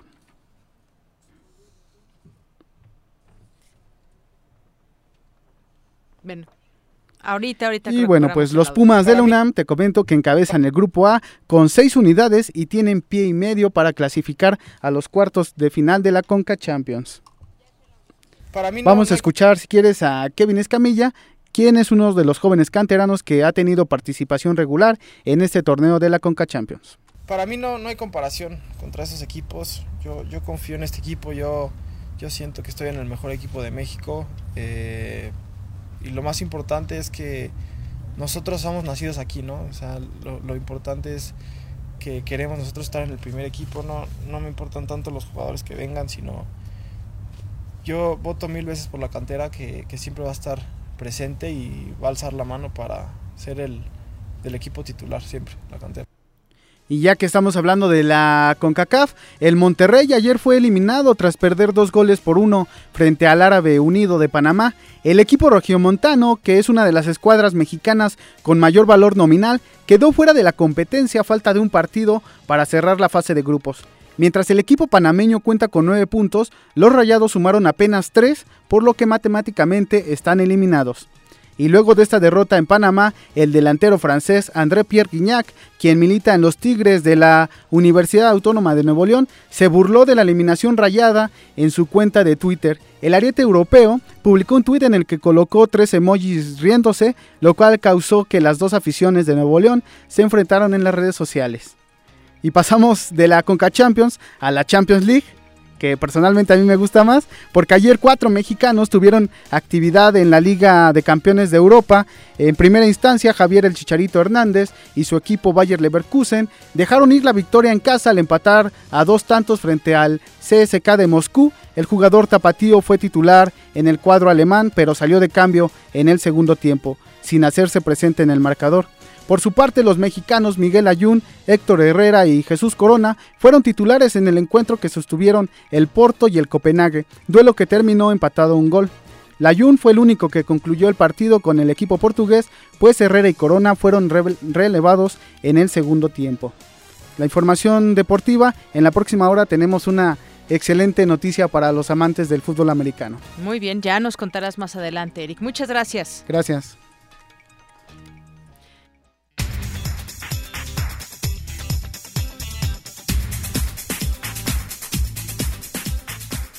Bueno, son las 2 de la tarde con dos minutos y ya está aquí mi compañera Ruth Salazar porque nos va a platicar, ya llegamos tan rápido a nuestra primera hora de Prisma RU y nos va a platicar en resumen lo que hemos tenido. Adelante Ruth. Gracias Deyanira, buenas tardes a ti y a nuestro auditorio, este es el resumen. En la primera hora de Prisma RU, desde el lugar de los hechos, mi compañero Jorge Díaz nos dio los detalles de la instalación de la Asamblea Constituyente, la cual será presidida por el priista Augusto Gómez Villanueva. Nos contó además que se presentaron inconformidades por parte de diputados morenistas. En otro tema, Felipe de la Cruz, vocero de los padres de los 43 normalistas desaparecidos de Ayotzinapa, cuestionó la ausencia de una investigación oficial sobre el trabajo de Tomás Cerón al frente de la Agencia de Investigación Criminal cuando nosotros con evidencias ya pues científicas, con elementos de prueba, vimos cómo Tomás Cerón de Lucio empaña, empaña este la situación de las investigaciones. Entonces esa es la situación por la cual nos exigimos a la procuradora que concluya la investigación que ya comenzó a través del visitador para que de esa manera pues pueda ser castigado en lo que se refiere a la violación de la ley que cometió Tomás Terón de Lucio en el caso de Ayotzinapa. Quédense con nosotros en la segunda hora de Prisma RU. Tendremos el perfil humano de Gerardo Ceballos, investigador del Instituto de Ecología de la UNAM, quien se ha dedicado a la conservación de las especies. Hasta que resumen. Muchas gracias. Gracias, Ruth. Son las dos con cuatro minutos. Vamos a hacer una pausa en este momento. Es muy breve, no se vaya. Y continuamos aquí en Prisma RU por el 96.1 de FM y a través de www.radiounam.unam.mx. Oye. Imagina.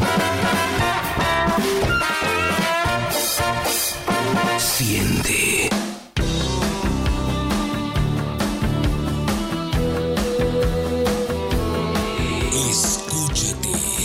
XEUN Radio UNAM Radio 96.1 FM Clásicamente actual. El rito comienza en el escenario. Los sonidos emergen, deambulan por el recinto, se cuelan en los oídos y estremecen los sentidos. Festival Intersección. los encuentros sonoros de Radio UNAM todos los viernes a las 21 horas en vivo desde la sala Julián Carrillo. Escúchalos a través del 96.1 de FM, www.radiounam.unam.mx o ven a Adolfo Prieto 133 Colonia del Valle, cerca del Metrobús Amores. La entrada es libre. Ser jóvenes en México significa tener pocas oportunidades. Somos víctimas de la violencia, el crimen y la impunidad. No creemos en las mentiras de la vieja política. Porque conocemos bien la historia de nuestro país. Los jóvenes somos valientes e independientes y podemos cambiar las cosas. Somos capaces de crear y hacer lo que nuestros gobernantes no tienen idea. No saben en qué mundo vivimos. Y los vamos a sorprender. Juventud con valor. Hagámoslo nosotros. Partido Encuentro Social. Un estudio reveló que para iniciar bien el día, es bueno beber una taza de café, tomar un buen baño y sobre todo, cultivar los oídos. Primer movimiento. El mundo desde la universidad. Acompaña a Luisa Iglesias, Juana Inés de Esa y Benito Taibo de lunes a viernes de 7 a 10 de la mañana por el 96.1 de FM. Radio UNAM. La noche es para la resistencia los viernes para celebrar la vida. ¿Cómo empiezas el fin de semana?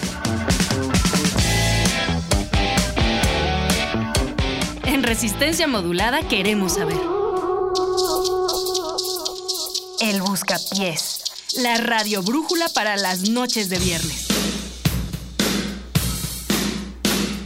Haz que tu fiesta suene en el cuadrante todos los viernes 23 horas por el 96.1 de FM.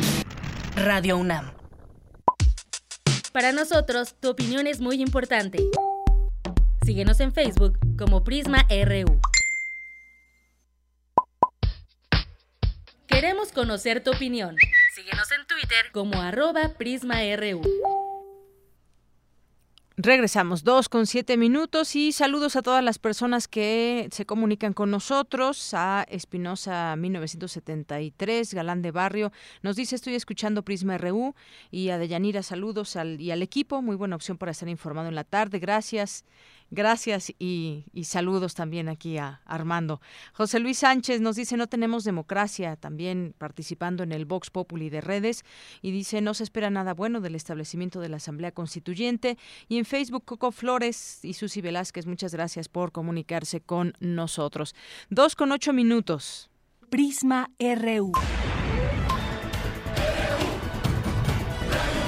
Un programa con visión universitaria para el mundo.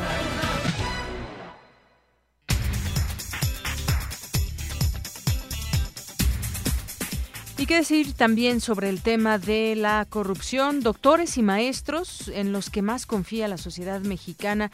Mi compañera Virginia Sánchez nos cuenta al respecto. Vicky, buenas tardes. ¿Qué tal, Dayanira y auditorio de Prisma RU? Los mexicanos confían más en doctores, maestros e indigentes que en políticos, policías y burócratas, indica la encuesta nacional de corrupción y cultura de la legalidad 2015 realizada por la UNAM.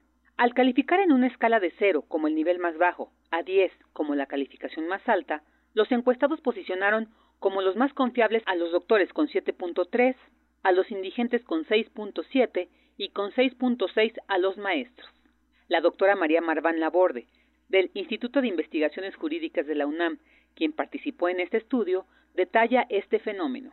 Yo creo que es importante darnos cuenta cómo el problema de corrupción en México ha venido creciendo, se ha venido haciendo visible. El costo de la política incide, yo creo que también, la falta de credibilidad en la policía, entre otras cosas, por el nivel de inseguridad en el que vivimos. Yo creo que esos elementos son los que nos hacen que el funcionario público, el policía y el político estén en el nivel más bajo de la escala de confianza de los ciudadanos. De acuerdo con la encuesta, los abogados y los empresarios también son percibidos como deshonestos. Según datos del INEGI, de cada 100.000 habitantes, 12.590 han sido víctimas de la corrupción.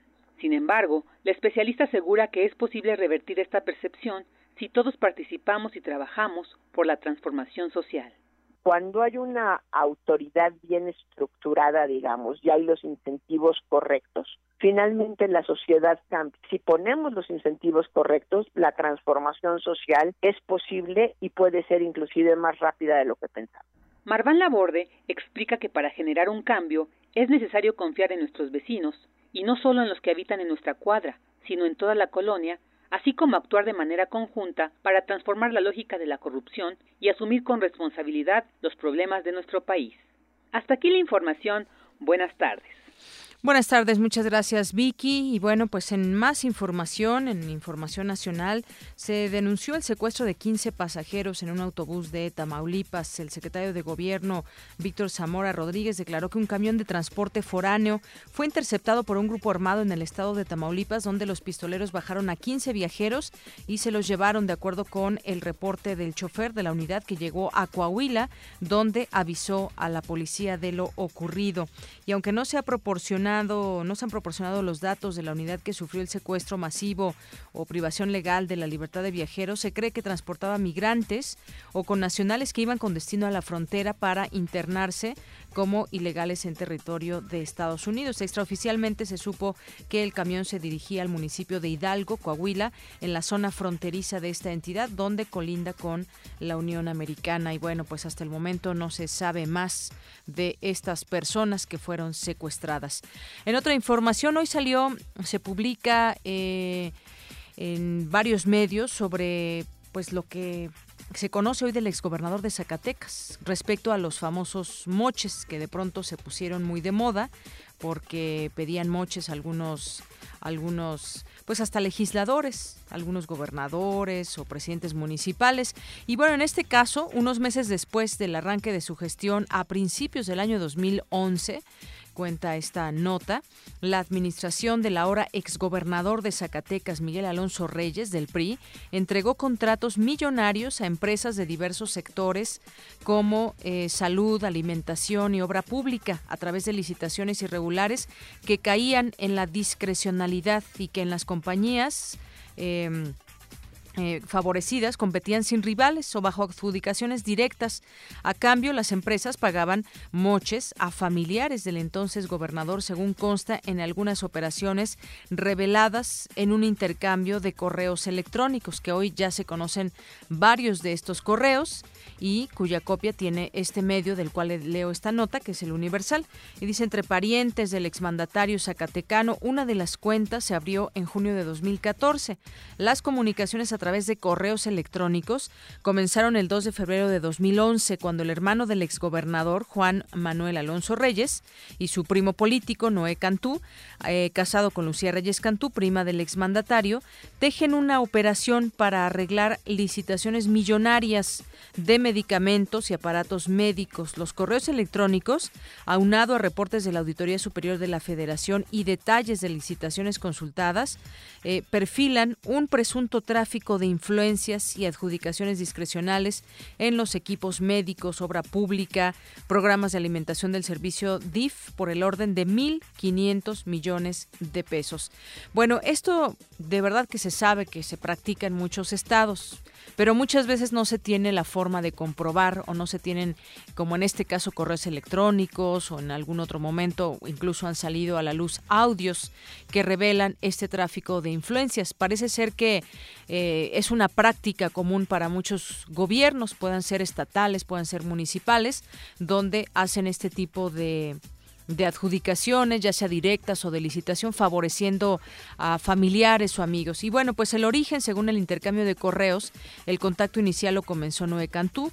Y bueno, yo le recomendaría que lea esta nota completa que se publica hoy en el Universal para que, y donde da cuenta, es una nota bastante larga, donde da cuenta de cómo se hicieron estos amarres o estos moches o como le queramos llamar, esta red de influencias y de corrupción que impera o que ahora se está conociendo con más detalle del exgobernador de Zacatecas, aunque le digo, desafortunadamente es una práctica común para, para muchos que llegan a esos cargos de elección popular y que parecería que llegar a las arcas de un Estado, que llegar a, a gobernar un Estado, parecería que es sinónimo de dejar las arcas vacías, no importando pues quienes requieran todos esos apoyos que puedan ser apoyos sociales, alimentarios o de cualquier índole. Desafortunadamente, eh, eso pues algo que permite el propio sistema. Desafortunadamente, si no llega una persona al 100% honesta, puede llevar a cabo esto y a veces ni siquiera sabemos. Hoy nos enteramos de esto, pero muchas veces ni lo sabemos. Y bueno, pues eh, en otra información, las señales que, ven al dólar en los 20 pesos, ya hemos venido platicando sobre el aumento en el precio del, del dólar, que algunos dicen va a rebasar hasta los 20 pesos y experimenta su peor arremetida frente al dólar en cuatro meses, el peso, al reportar una depreciación de 5.27% en seis sesiones consecutivas para tocar un nivel de 19.22 unidades al mayoreo, mientras que las señales técnicas y fundamentales apuntan a que el tipo de cambio alcanzará nuevos máximos históricos que podrían sobrepasar la barrera de los 20 pesos de acuerdo con especialistas. Y es que incluso se alude a Trump este, este estos cambios en la en, la depreciación de nuestra moneda y que le está yendo, porque le está yendo mejor en las, en las encuestas, por ejemplo, la de Ohio es importante porque es un estado eh, en donde las tasas están subiendo y bueno, pues hasta, hasta en ello repercuten los cambios en, en la moneda, aumentan posiciones especulativas contra el peso, el dólar está cerrando en 19.56, nuevo máximo histórico, como le decíamos, estado dando seguimiento al precio y bueno, pues las eh, previsiones es que siga siga subiendo el peso. Son las el dólar, perdón, el dólar. Dos con 16 minutos. Nos vamos ahora a nuestro perfil humano de este día con el doctor Ceballos, Gerardo Ceballos, y que entrevistó a mi compañera Virginia Sánchez. Antes vamos a escuchar en voz de Tamara Quirós el perfil de, académico del doctor Gerardo Ceballos y posteriormente esta entrevista que le realizó mi compañera Vicky Sánchez. Perfil RU.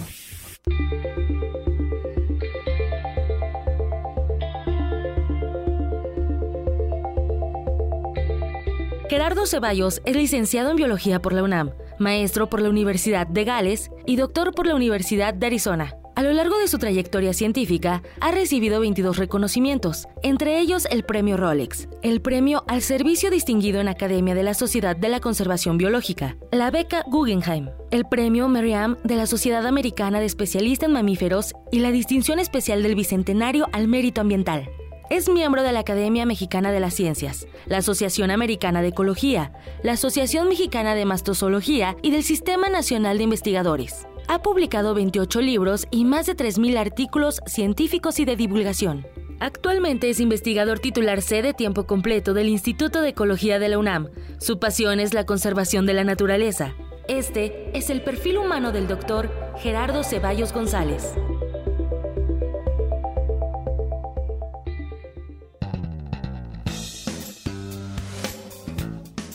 Doctor Gerardo Ceballos, muchas gracias por estar aquí.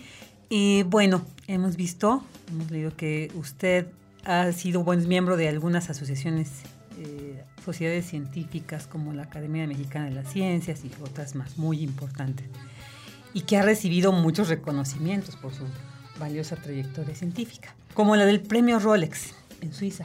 ¿Podríamos comenzar que nos platique cómo fue eh, bueno, muchas gracias. Eh, fíjate que eh, el premio Rolex, me gané una mención honorífica, era un premio, es un premio muy importante en 1990 y fue el, primer mexicano científico que se lo ganaba, se lo había ganado antes un músico, Yerenas. Y lo, fue muy interesante porque yo acababa de regresar a hacer mi doctorado. Yo regresé en el 89 y esto fue en, en el 90 cuando me lo gané. Y recibí, en ese entonces recordemos que la comunicación era completamente diferente ahora. Afortunadamente ya había mensajería y eso, pero yo recibí eh, una invitación y decía que la fecha límite era el sábado a las 12 del día y esto fue un viernes en la tarde. Y entonces dije, bueno, pues me voy a apurar a hacerlo. Y entonces me puse a hacer el, el proyecto, que era pues, un proyecto que se llamaba, me acuerdo muy bien, La diversidad y conservación de los mamíferos de México. Yo estaba muy joven y entonces dije, bueno, yo lo que quiero hacer es evaluar todos los mamíferos del país y ver cuáles están en peligro y qué podemos hacer. Un proyecto enormemente ambicioso. Y me puse a trabajar toda la tarde y toda la noche y acabé, me acuerdo, como a las 2 de la mañana estuve pegando las últimas figuras y eso. Al día siguiente temprano, eh, la única mensajería que había eh, abierta ese día hasta la 1 de la tarde era en la Ciudad de México, yo vivo en Toluca. Entonces terminé de hacer las cosas, las impresiones y me vine a México y me agarró el tráfico aún de entonces y llegué a la 1 y 10 a la mensajería y estaba ya cerrada. Y entonces les toqué, y fíjate qué interesante, porque ahorita me hiciste acordar que les toqué y salió el empleado muy amable y me dice, no, ya está cerrado y le expliqué. Me dice, no, no, lo tenemos que ayudar porque ese se va a ganar ese premio. Y entonces me ayudaron, se mandó el paquete a tiempo, llegó a tiempo a Suiza y como unas ocho semanas después me avisaron que me había sacado el premio. El premio es un reconocimiento en donde al primer lugar le daban dinero, 50 mil dólares, y a los, segundos, a los pensiones honoríficos nos daban un diploma hacían la, difusión del proyecto a nivel mundial y nos daban un Rolex, un Rolex de oro y acero, esté grabado con nuestro nombre, todavía lo tengo. Entonces fue una, fue una, una experiencia muy bonita porque este, como la persona de... El, primero yo llegué tarde, les toco, ellos abren, el, le explico lo que pasaba y me dice que está bien y me ayuda a mandarlo, ¿no? Es decir, se conjugaron las cosas para que pudiera salir esto. Y bueno, cuando lo, lo, recibí, pues estaba enormemente contento y orgulloso porque el trabajo que yo hago a mí me, me, me hace sentir muy orgulloso de México, de la UNAM, de la, de la ciencia de este país es un país en donde sabemos que tenemos tantos problemas sociales, ecológicos, eh, políticos, etcétera, y que podamos hacer ciencia de la mejor calidad y que sea reconocido por nuestro trabajo, a través de nuestro trabajo, la labor del país, su diversidad biológica, sus esfuerzos, te hace sentir extremadamente bien, ¿no? Y bueno, estando tan joven, pues me dio mucho estímulo. Yo había tenido unos 28 años o 29 años. Me dio mucho estímulo, me hizo sentir muy bien. Y me ayudó a colocarme ya desde entonces en el medio internacional. La gente empezó a reconocerme, ¿no? Y me invitaban a, a, a simposios y cosas por ese tipo, eh, por ese, ese galardón, ¿no?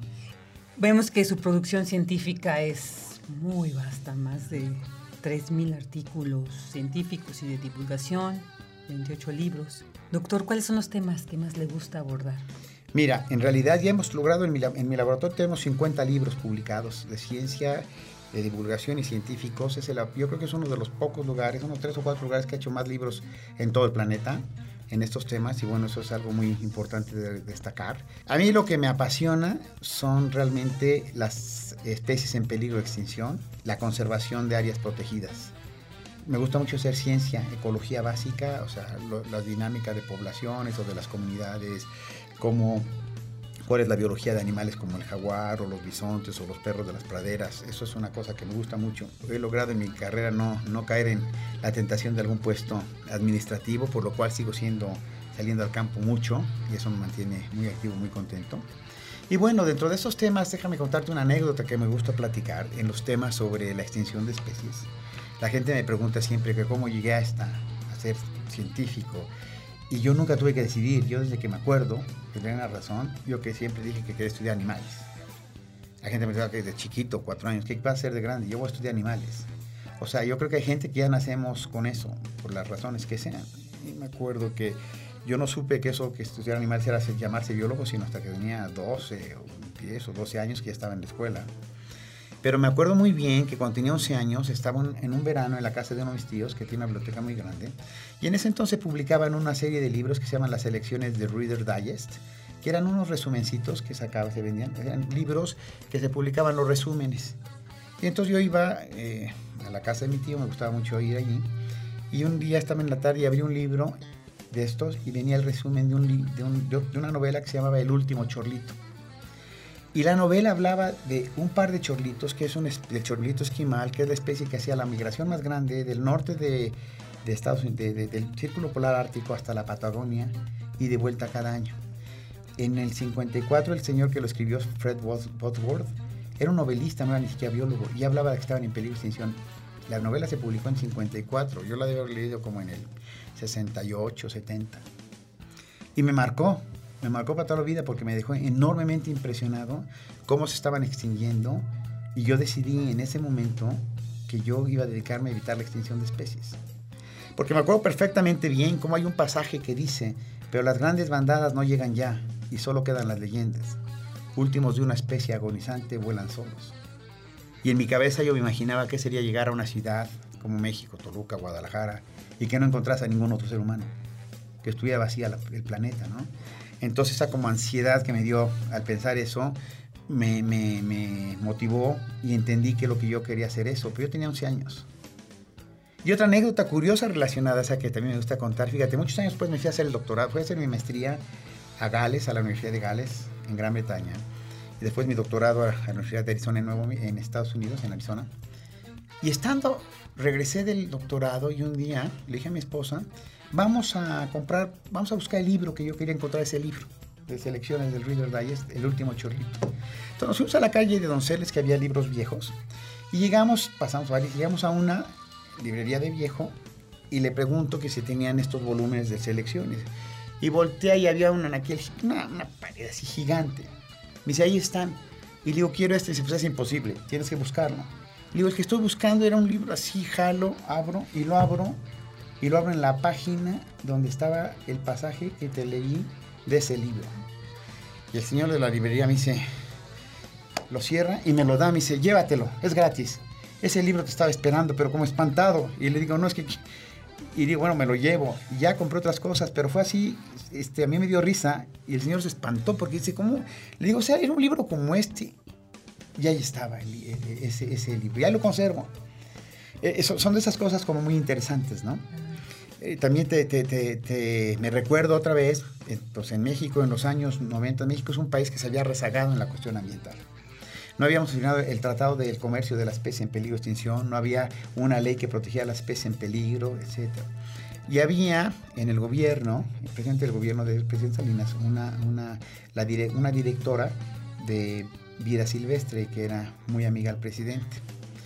Y también yo todavía estaba muy joven, había llegado aquí y un día estaba platicando con ella, por alguna razón me agarró afecto, porque yo le expliqué cosas importantes. Y me dice, ¿qué le hace falta al país? Y le digo, mira, nos hace falta una ley de especie en peligro de extinción, no hemos firmado el CITES. Y le digo, la ley de especie en peligro de extinción pues es muy importante, pero nadie la va a firmar. A nadie le importa, el presidente no lo hace. Dice, ¿por qué no lo hace? Le digo, ¿por qué no lo ha hecho? Dice, doctor, vamos a hacerla. Me dice, ¿me puede traer en una semana un bosquejo? Yo hice un bosquejito, había publicado un artículo en el 91 sobre los mamíferos de México en peligro de extinción, en un libro en Estados Unidos que había tenido mucho éxito. Hice un resumen y le entregué cuál era la necesidad. Me habló dos o tres veces, otras, y como a los ocho o diez meses me habla un día, me dice, Gerardo, el próximo miércoles hay una gala en Bellas Artes, me dice, va a haber una gala donde México va a firmar el CITES y se va a presentar la ley de especies en peligro de extinción, la norma mexicana de especies en peligro de extinción. Te invito. Dije, no, doctora, yo ya cumplí. Ya la ley, o sea, cumplió su palabra y gracias a esos trabajos, obviamente el mío, que fue el impulso después, muchas otras gente, tuvimos una, una, una ley de especies en peligro de extinción, una norma mexicana, que de un día para otro dio protección a más de 3.000 especies y que se volvió en un pilar para la conservación de las especies en México. Pero además el día que, que, platiqué de esto con ella, yo la había invitado a tomar a, desayunar. Y fuimos a un lugar elegante, ¿no? Doctora, por favor, lo que sea. Y en el momento que le hago así, no traía cartera. Había dejado mi cartera no sé dónde. Y entonces digo, ¿y ahora qué haré? Y de repente le digo, ¿qué cree, doctora? No traigo mi cartera. Y se ríe y dice, mire, esto tan importante que acabamos de hacer lo puedo pagar el gobierno. Que el gobierno pague su desayuno. Que fue muy curioso porque parecería broma, pero no encontré mi cartera. O sea, no la llevaba, ¿no? Es decir, esa, esa, esa, es la parte como muy interesante. Y lo, lo, que, lo que a mí me ha dejado este tipo de cosas, y te lo puedo decir, te, te platico todas anécdotas, es que México, México es un país enormemente importante en muchos aspectos, pero nos han hecho sentir a los mexicanos, nos hemos hecho sentir los mexicanos, a que es como un país de perdedores, ¿no? Las Olimpiadas, alguien gana y no le aplaudimos, aplaudimos, o sea, y criticamos a los que no ganaron y no nos fijamos el cuate que lanzó el martillo y quedó en cuarto lugar a nivel mundial y que seguramente no hay nadie que lance martillo en México más que él y que seguramente tiene que entrenar en Cuba o en Estados Unidos o en otro lugar. Y, creo que la ciencia es lo mismo. A mí me enseñaron cuando yo empecé a estudiar que teníamos que publicar pequeñito, así chiquitos. Yo dije un día, ¿por qué no publicamos esta revista? No, no, no. Eso es para los ya grandes, para los que ya tienen doctorado. Usted tiene que hacerlo así chiquito. Yo pensé que era eso, ¿no? A mis alumnos ahora lo que hacemos, publicamos en las mejores revistas científicas que hay en, el mundo. Y entonces me di cuenta que era una cuestión de actitud. Es una cuestión que hacemos muy buena ciencia, que si tú tienes la idea, puedes hacer muchos, muchas cosas. Y yo creo que esa, esa, esa dinámica en las que se ha inmerso el país de muchos muertos, descabezados, problema tras problema, no nos ha ayudado a entender que es un país que tiene enormes posibilidades de salir adelante si ponemos la creatividad de todos nosotros, ¿no? En este sentido, por ejemplo, la Universidad Nacional, una universidad pública que hace esfuerzos como este, pues es una de las grandes cosas que tendríamos que aplaudir, que tendríamos que... La ciencia que hacemos en mi laboratorio. Bueno, el año pasado, déjame contarte que publicamos un artículo que se llama la extinción de, algo así como la extinción de los vertebrados, entrando a la sexta extinción, en la revista Science Advances, se volvió viral y en pocas semanas había llegado a más de 80 millones de personas. Es el artículo que tuvo más impacto en el público en general el año pasado y es uno de los tres o cuatro que han tenido más impacto desde que se, puede, se miden este tipo de cosas hace cuatro o cinco años. Y fue generado en México con mis colegas de Stanford, éramos tres mexicanos y tres eh, americanos. Es enormemente fácil, la manera en que lo hicimos fue muy didáctica, por eso tuvo ese impacto. Y bueno, fue hecho en México, bueno, se cubrió en todo el mundo. Tuve entrevistas, por ejemplo, un, día en la noche aquí en la Ciudad de México, Al Jazeera consiguió un estudio donde yo estaba escuchando al cuate que me estaba entrevistando y me decía, doctor, el estudio que han hecho es muy importante. Y decía, pum, pum, las bombas atrás de él, porque estaban, estaban entrevistándome desde algún punto cerca de la frontera con Siria o en Siria, y eh, estaban siendo bombardeados y tenían la sensibilidad de tocar un tema tan importante como este. Bueno, en México no lo entrevistó, nadie me entrevistó, nadie difundió la noticia. Yo hice boletines, finalmente la UNAM como cuatro meses después lo sacó, etcétera, etcétera. Pero fue la India, China, Rusia, Argentina, Brasil, Chile, ta, ta, ta, ta, ta, y en México, ¿no? Y era una cosa de mexicanos. Es decir, necesitamos evaluar, y por eso me gustan estas cosas, un poco más lo que somos y que tenemos esas grandes capacidades, ¿no? Es un país, le recuerdo a nuestro auditorio, que es el país que tiene la tercera o cuarta diversidad más grande del planeta, somos enormemente ricos, debíamos estar enormemente orgullosos de esto, pero muy poca gente lo conoce, ¿no? Prisma RU.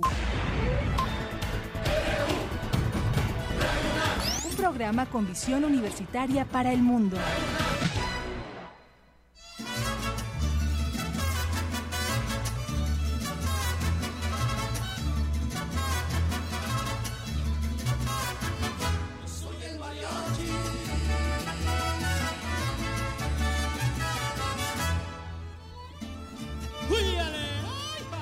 Bien, pues yo soy el mariachi, esto es lo que estamos escuchando también con la UFUNAM y el mariachi juvenil Tecalitlán. Mis canciones bravías, no permitas que nadie ni nada en el mundo rompa la alegría de estas notas que vibran quitando a tu vida la melancolía. Es la música nuestra y es toda una muestra de la tierra mía. Soy aquel que dichoso en sus mil tradiciones Voy vistiendo orgulloso mi traje de charro, llevando en canciones. Soy la voz de mi pueblo que a todos les canta con amor sincero. Mexicano indomable que viaja incansable por el mundo entero.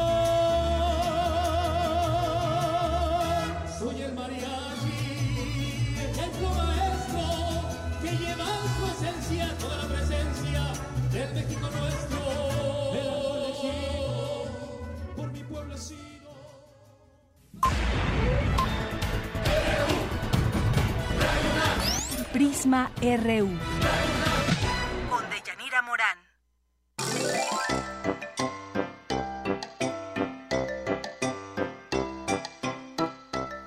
Bueno, y es momento de irnos a la información de salud y para ello nos acompaña Susana Antoni aquí en el estudio que usted ya conoce. Bueno, ¿qué tal? Bienvenida, Susi. Gracias, Deyanira. Gracias al auditorio. Buenas tardes. Bien, pues como recordarás, amable eh, auditorio de Yanira, la Comisión Nacional de los Derechos Humanos, la CNDH, emitió la semana pasada una recomendación al Instituto Mexicano del Seguro Social y al gobierno de Chihuahua por violación al derecho a la salud por la inadecuada atención médica y violencia obstetricia y que dio como resultado el fallecimiento de una mujer de 21 años al dar a luz y fueron la tardanza y la negligencia las culpables de, la, de tan lamentable acontecimiento.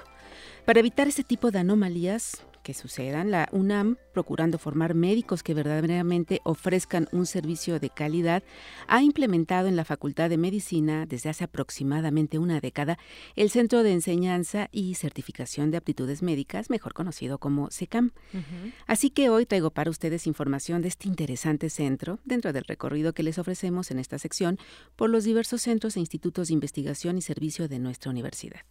Entonces les platico que el SECAM inició actividades en el 2006 bajo la dirección de la doctora Sara Morales, quien lo concibió en un inicio simplemente como un lugar en el que los alumnos pudieran practicar un poco antes de su examen final, pero ese proyecto es ahora un verdadero hospital virtual, con seis diferentes salas, equipo digital audiovisual, tecnología de punta, cámaras, micrófonos, salas de observación, así como más de 300 simuladores de baja y alta tecnología para la reproducción con alto apego a las situaciones médicas, tanto comunes como críticas, de diversas especialidades a las que realmente se enfrenta un médico. Las salas son escenarios adaptados en los que los alumnos despliegan los conocimientos adquiridos en clase practicando con los simuladores, que son robots que replican el cuerpo humano con signos vitales, patologías, movimientos, llanto, hasta se quejan si los apretan mal. A ver, pero ¿dónde, quién hace estos robots o qué? Bueno, esos son comprados de, eh, tecnología en otros lugares, pero la UNAM los tiene eh, aquí en para la disposición de, los, de la práctica de los muchachos y son realmente impresionantes porque tú ves el cuerpo de, una persona, incluso lloran, me tocó estar en la parte de los cuneros sí. y están los bebés llorando y entonces los muchachos hacen una especie de juego de rol en donde les toca, no sé, ser el enfermero, ser el doctor, el pediatra y, y entonces pues se enfrentan a que el bebecito está enfermo y le sube la temperatura o se pone azul. El bebé robot. El bebé robot. Entonces ahí es, es, muy interesante el centro y bueno, la tecnología está impactante. Y entonces eso le sirve para practicar a los a los a los jóvenes y que puedan hacer estos diagnósticos y demás con estos robots. Exactamente, la cuestión es que ellos identifiquen con el conocimiento previamente adquirido en aula qué está pasando con el robot para que den, un diagnóstico adecuado, oportuno, preciso y no se les muera, porque los robots incluso se mueren. Eh, Oye, qué interesante.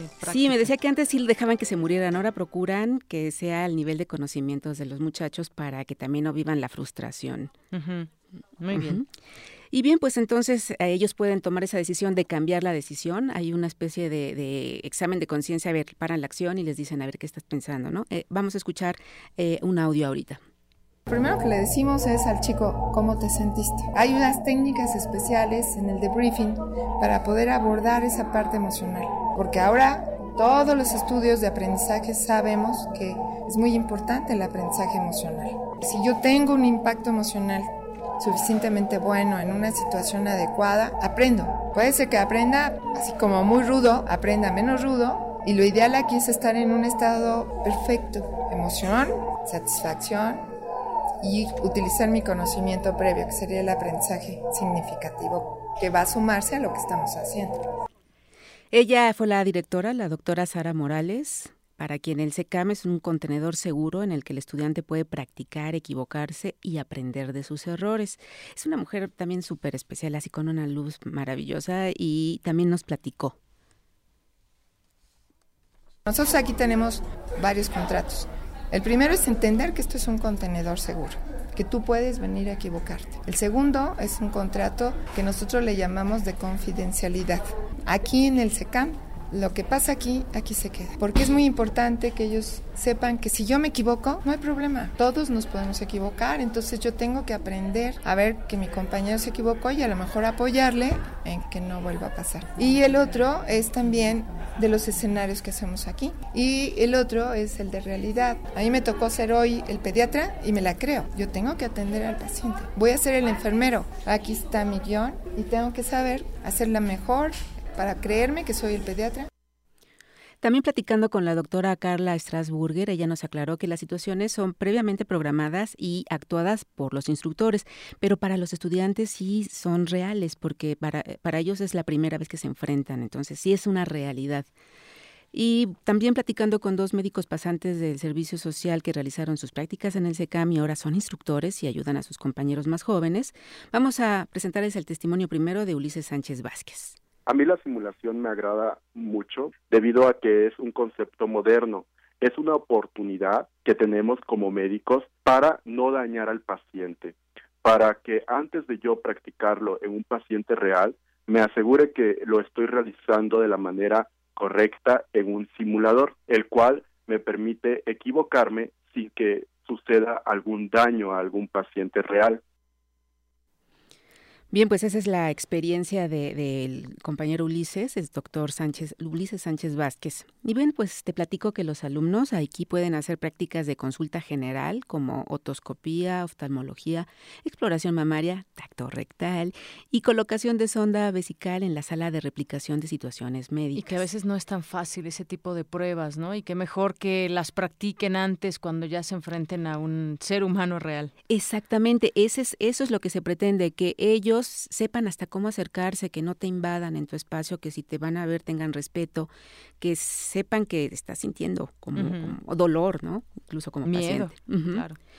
Eh, hay otra sala que es la de replicación hospitalaria 1. Ahí practican también reanimación cardiopulmonar básica, laringoscopía, punción venosa, colocación de, zona, de sonda nasogástrica y también hay un apartado para la práctica de reanimación neonatal.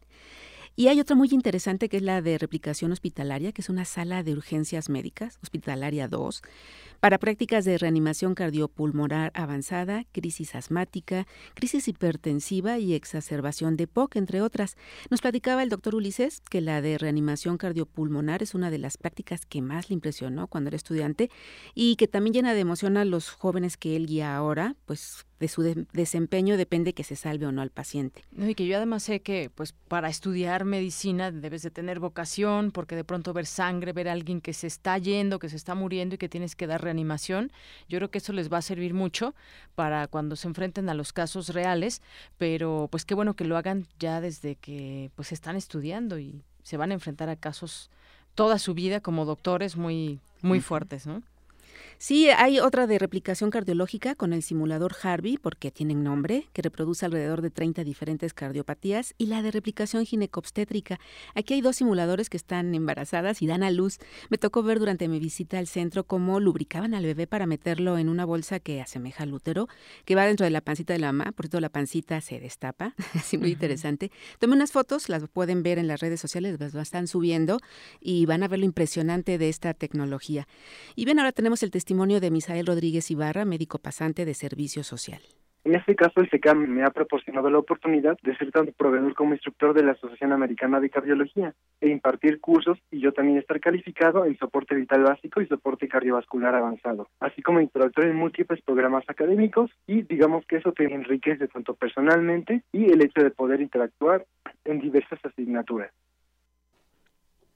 Pues grandes alcances los que tienen los médicos preparados en el SECAM.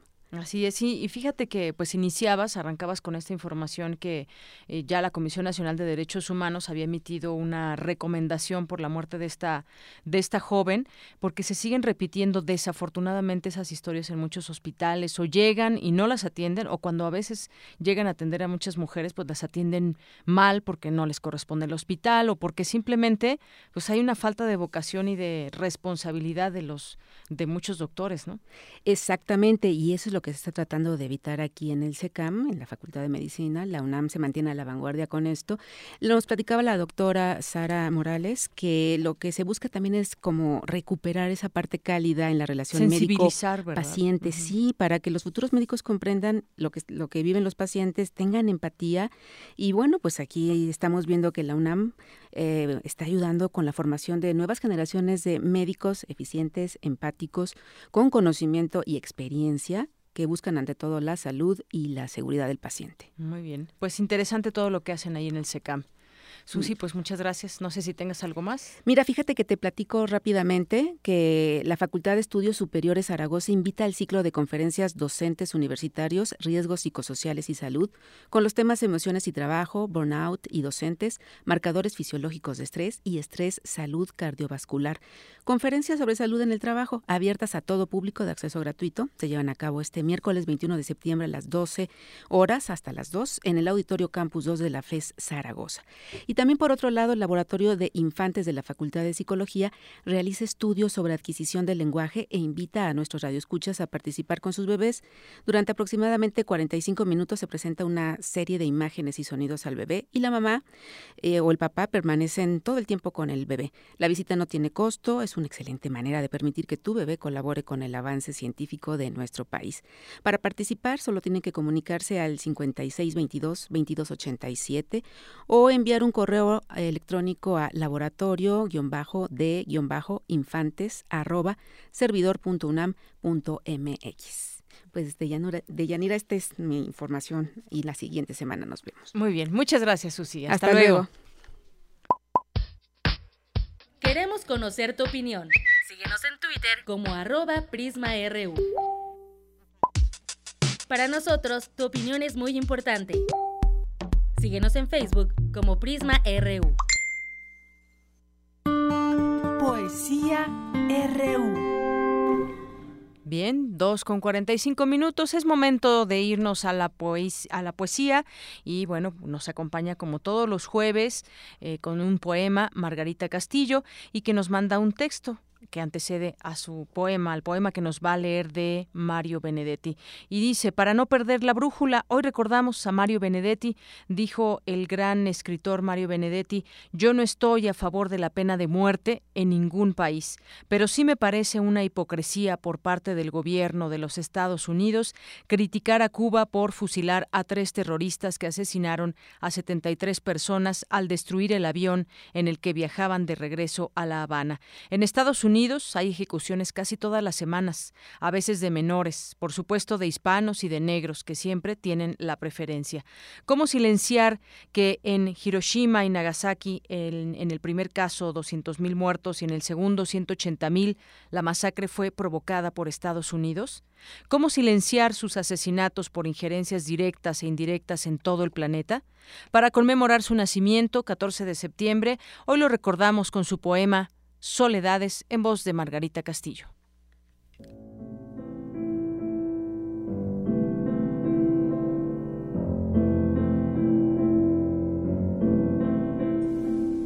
Ellos tienen razón. Esa felicidad, al menos con mayúscula, no existe.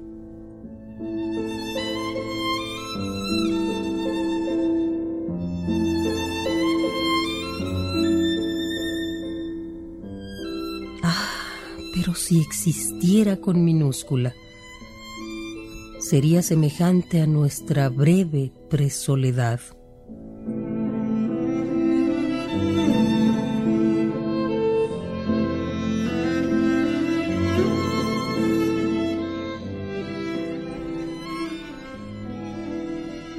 Después de la alegría viene la soledad.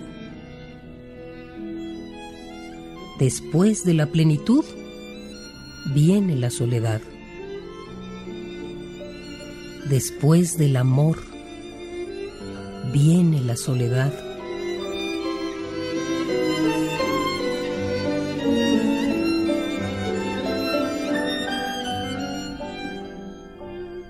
Ya sé que es una pobre deformación, pero lo cierto es que en ese durable minuto uno se siente solo en el mundo,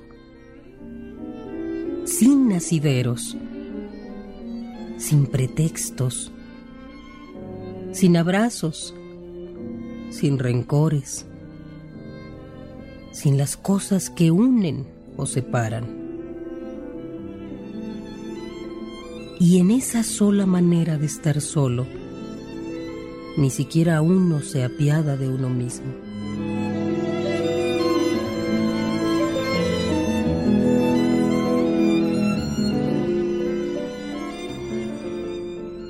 Los datos objetivos son como sigue. Hay 10 centímetros de silencio entre tus manos y mis manos. Una frontera de palabras no dichas entre tus labios y mis labios. Y algo que brilla así de triste entre tus ojos y mis ojos.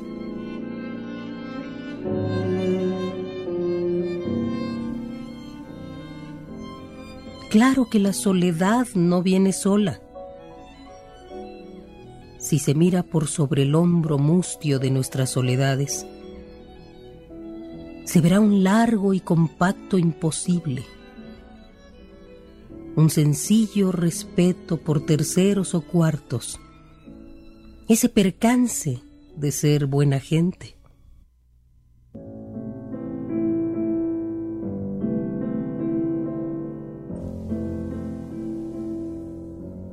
Después de la alegría, después de la plenitud, después del amor, viene la soledad.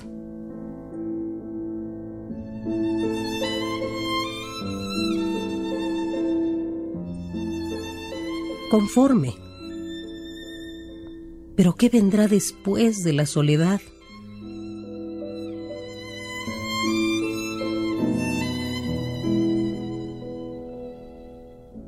A veces no me siento tan solo. Si imagino, mejor dicho, si sé que más allá de mi soledad y de la tuya, otra vez estás tú aunque sea preguntándote a solas, ¿qué vendrá después de la soledad?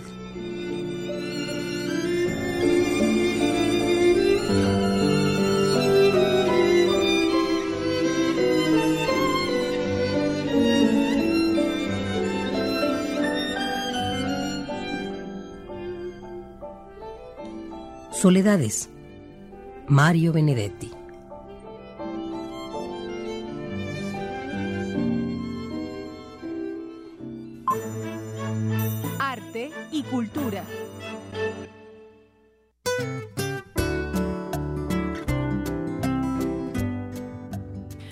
2 con 51 minutos y ya de nueva cuenta tenemos aquí a Tamara Quirós con un invitado que nos va a presentar. Tamara, adelante. Claro, Deyanira, eh, muy buenas tardes y gracias a los que nos siguen acompañando en esta emisión. Por segundo año consecutivo, la Comisión de Filmaciones de la Secretaría de Cultura de la Ciudad de México, en colaboración con el Instituto Mexicano de Cinematografía, organizan la Semana de Cine Mexicano en tu ciudad. Para hablarnos sobre este ciclo nos acompaña Hugo Villa, él es director general de la Comisión de Filmaciones de la Ciudad de México. Hugo, muy buenas tardes, bienvenido y muchas gracias por visitarnos. Buenas tardes, muchísimas gracias por invitarme. Eh, cuéntanos, Hugo, ¿cuál es el objetivo de este ciclo cinematográfico?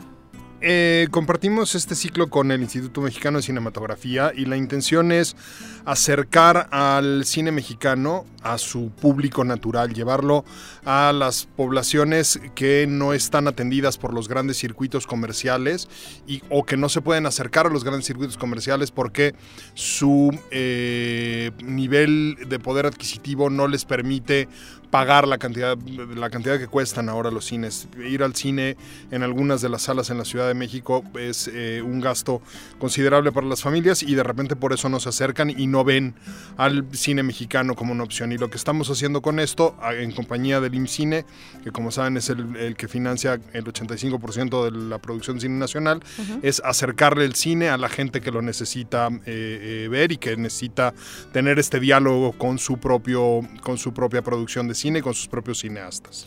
Muy bien, cuéntanos, eh, ¿qué películas, qué actividades, qué, va a haber en este ciclo? Eh, hay una retrospectiva homenaje para Arturo Ripstein, en las que se presentan El Castillo de la Pureza, El Lugar Sin Límites y El Imperio de la Fortuna. A mí El Lugar Sin Límites me parece una película fundamental, creo que es la que hace el puente de transición entre el cine de la época de oro con su melodrama ranchero clásico y la visión mucho más dura de la realidad, mucho más desnuda de la realidad que tiene Arturo Ripstein, por eso me parece que esa es de las que no se puede uno perder, además de que las otras dos también son formidables. Y también proyectaremos, que ya va a estar en cines, eh, está haciendo ya su estreno comercial, pero la tendremos nosotros también, una función especial de 719 eh, de Jorge Michel Grau, que tiene... Ah, eh, esa es la, eh, nuestra función inaugural ahí en el Faro de Aragón.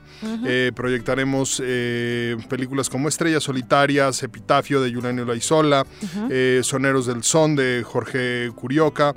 Eh, proyectaremos un programa de cortometrajes que tiene el IMCINE y proyectaremos mucho cine infantil, eh, cine para niños, justo para acercar a estas poblaciones y para que papás y, e hijos y familias se acerquen al cine y lo vayan viendo como una opción de entretenimiento al cine mexicano y una opción de, acercarse a los productos culturales, pues vamos a poner una cantidad considerable de películas mexicanas. Todas las funciones son gratuitas.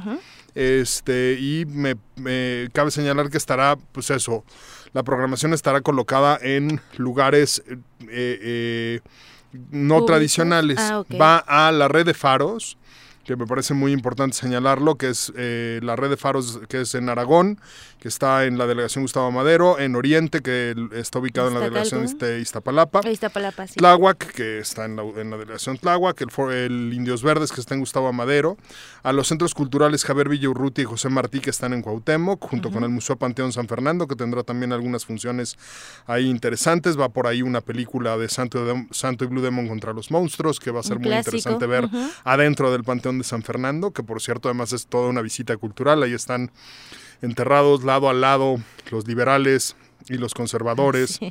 Este, y es una visita interesante. El Auditorio Silvestre Revueltas en Iztacalco, el Foro Quetzalcoatl en Iztapalapa, el Foro Calmeca en Milpalta, el Cinema Siqueiros en en la delegación Coyoacán y el Cine Villa Olímpica que la delegación Coyoacán acaba de, eh, reinaugurar. El Centro Cultural Nelson Mandela en Miguel Hidalgo, el Cinema Móvil en el Parque Canellín en Miguel Hidalgo y del Instituto de Educación Media Superior de la Ciudad de México va a estar en los planteles Otilio Montaño de Tlalpan, en el, en el José Ortiz de Domínguez de Coajimalpa y en el José Revuelta Sánchez de la Venustiano Carranza. Ok, en toda, en toda la ciudad vamos a poder disfrutar de este cine eh, me parece una excelente opción, además que la entrada es gratis. ¿De qué semana eh, estamos hablando? ¿Viernes 23? Empieza el día, digo, la función de, de, inaugural es el día 22, pero empieza el día 23 y termina el día 30 de septiembre. Muy bien, pues la invitación ya está hecha, Hugo Villa, para todos los que nos, eh, nos acompañan esta tarde. Esperamos que podamos asistir. Digo, no hay ningún pretexto, están por toda la ciudad. Van a poder ver la programación en cultura.df.go.mx. Ahí siempre tenemos una cartelera, no solo de los eventos de la Semana del Cine Mexicano, sino de un montón de eventos culturales más que organiza la Secretaría de Cultura del Gobierno de la Ciudad de México. Y también en imcine.gov.mx la pueden ver. Perfecto. También está en nuestras redes en arroba prisma.ru. Hugo Villa, eh, muchísimas gracias por acompañarnos, director general de la Comisión de Filmaciones de la Ciudad de México.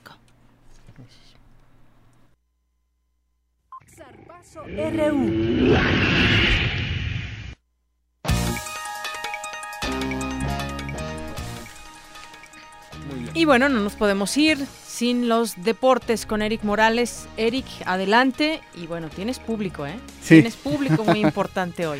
Gracias, Deyanira. Nos vamos con información de los Juegos Paralímpicos porque Rebeca Valenzuela obtuvo una medalla de bronce en la prueba de lanzamiento de bala F-11-12. Con una marca de 13.05 metros, la atleta sonorense subió al podio en lo que fue su primera prueba en esta justa deportiva, pues el próximo sábado buscará una presea más en lanzamiento de jabalina. Valenzuela aseguró que la medalla ganada le sabe a gloria.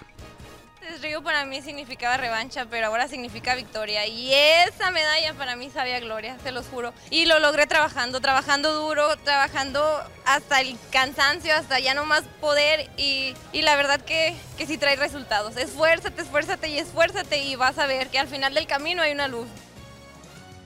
Con esto, México ya cuenta con 12 metales y está ubicado en la posición número 24 del medallero, mismo que encabeza China con 172 preseas. Y ya que estamos con información olímpica, te comento de Yanira que un grupo de hackers ligados a la organización cibernética Anonymous violaron el sistema de seguridad de la Agencia Mundial Antidopaje. Según la organización, numerosos atletas estadounidenses compitieron dopados en la pasada edición de los Juegos Olímpicos de Río de Janeiro.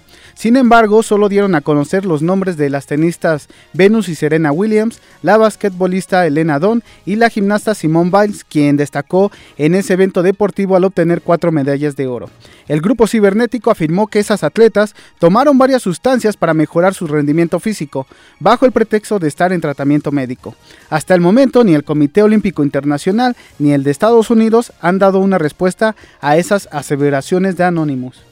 Finalmente te comento una excelente noticia para eh, los amantes del fútbol americano, porque por, primera vez esta noche la red social Twitter transmitirá un partido de temporada regular de la NFL. Serán 10 juegos los que se puedan seguir a través de Twitter y el primero de ellos es esta noche, eh, entre los Jets de Nueva York y los Buffalo Bills.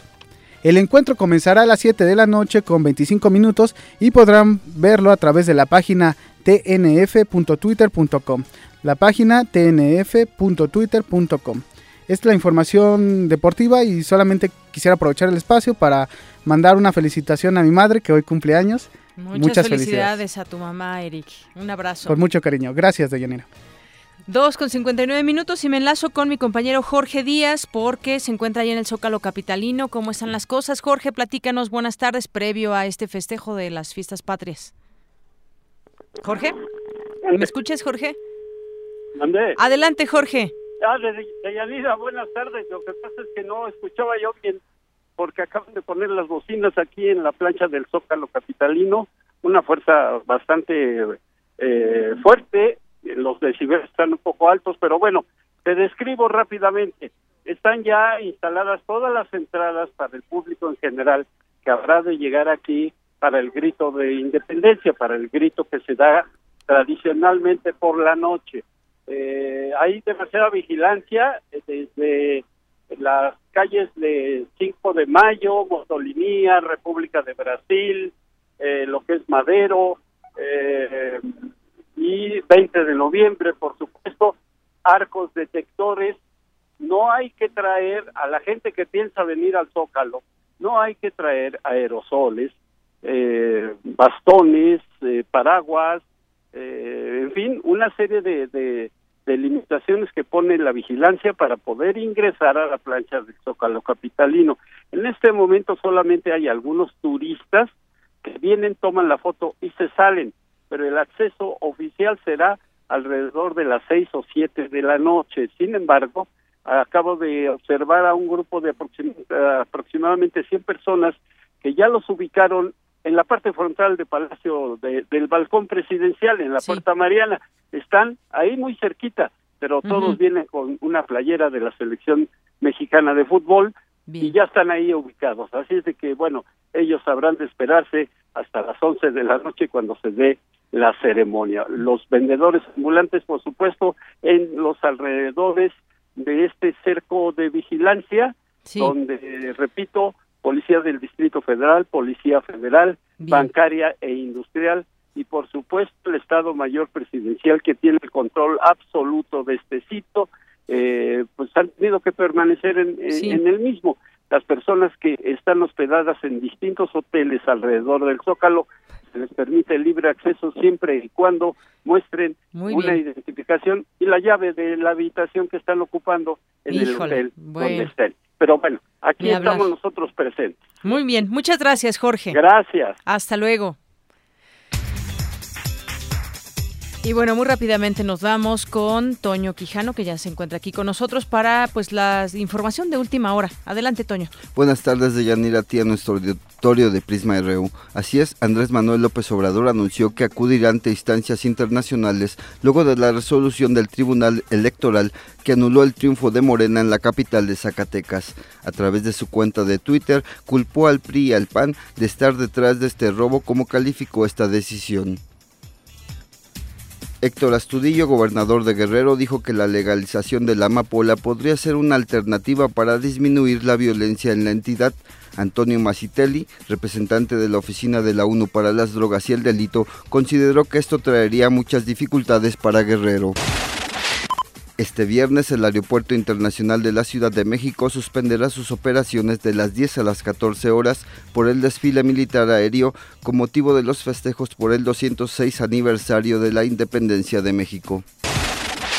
Y en información internacional, Luis Ignacio Lula da Silva rechazó este jueves las acusaciones de corrupción en su contra.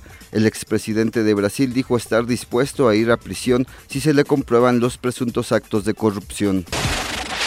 Y finalmente en Francia continúan las manifestaciones contra la reforma laboral. En las protestas de este jueves 62 personas fueron detenidas y 15 policías resultaron heridos. Hasta aquí la información de Yanira. Muchas gracias, Toño. Y bueno, pues así en el Zócalo se festejará entre vallas y entre policías. Qué triste, ¿no? Tres con cuatro, ya bien tarde. Nos vamos. Gracias por todo. Nos escuchamos mañana en punto de la una.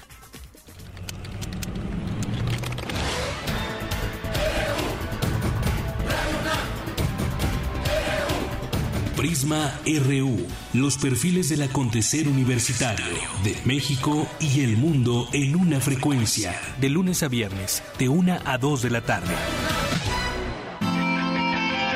Radio UNAM, clásicamente informativa.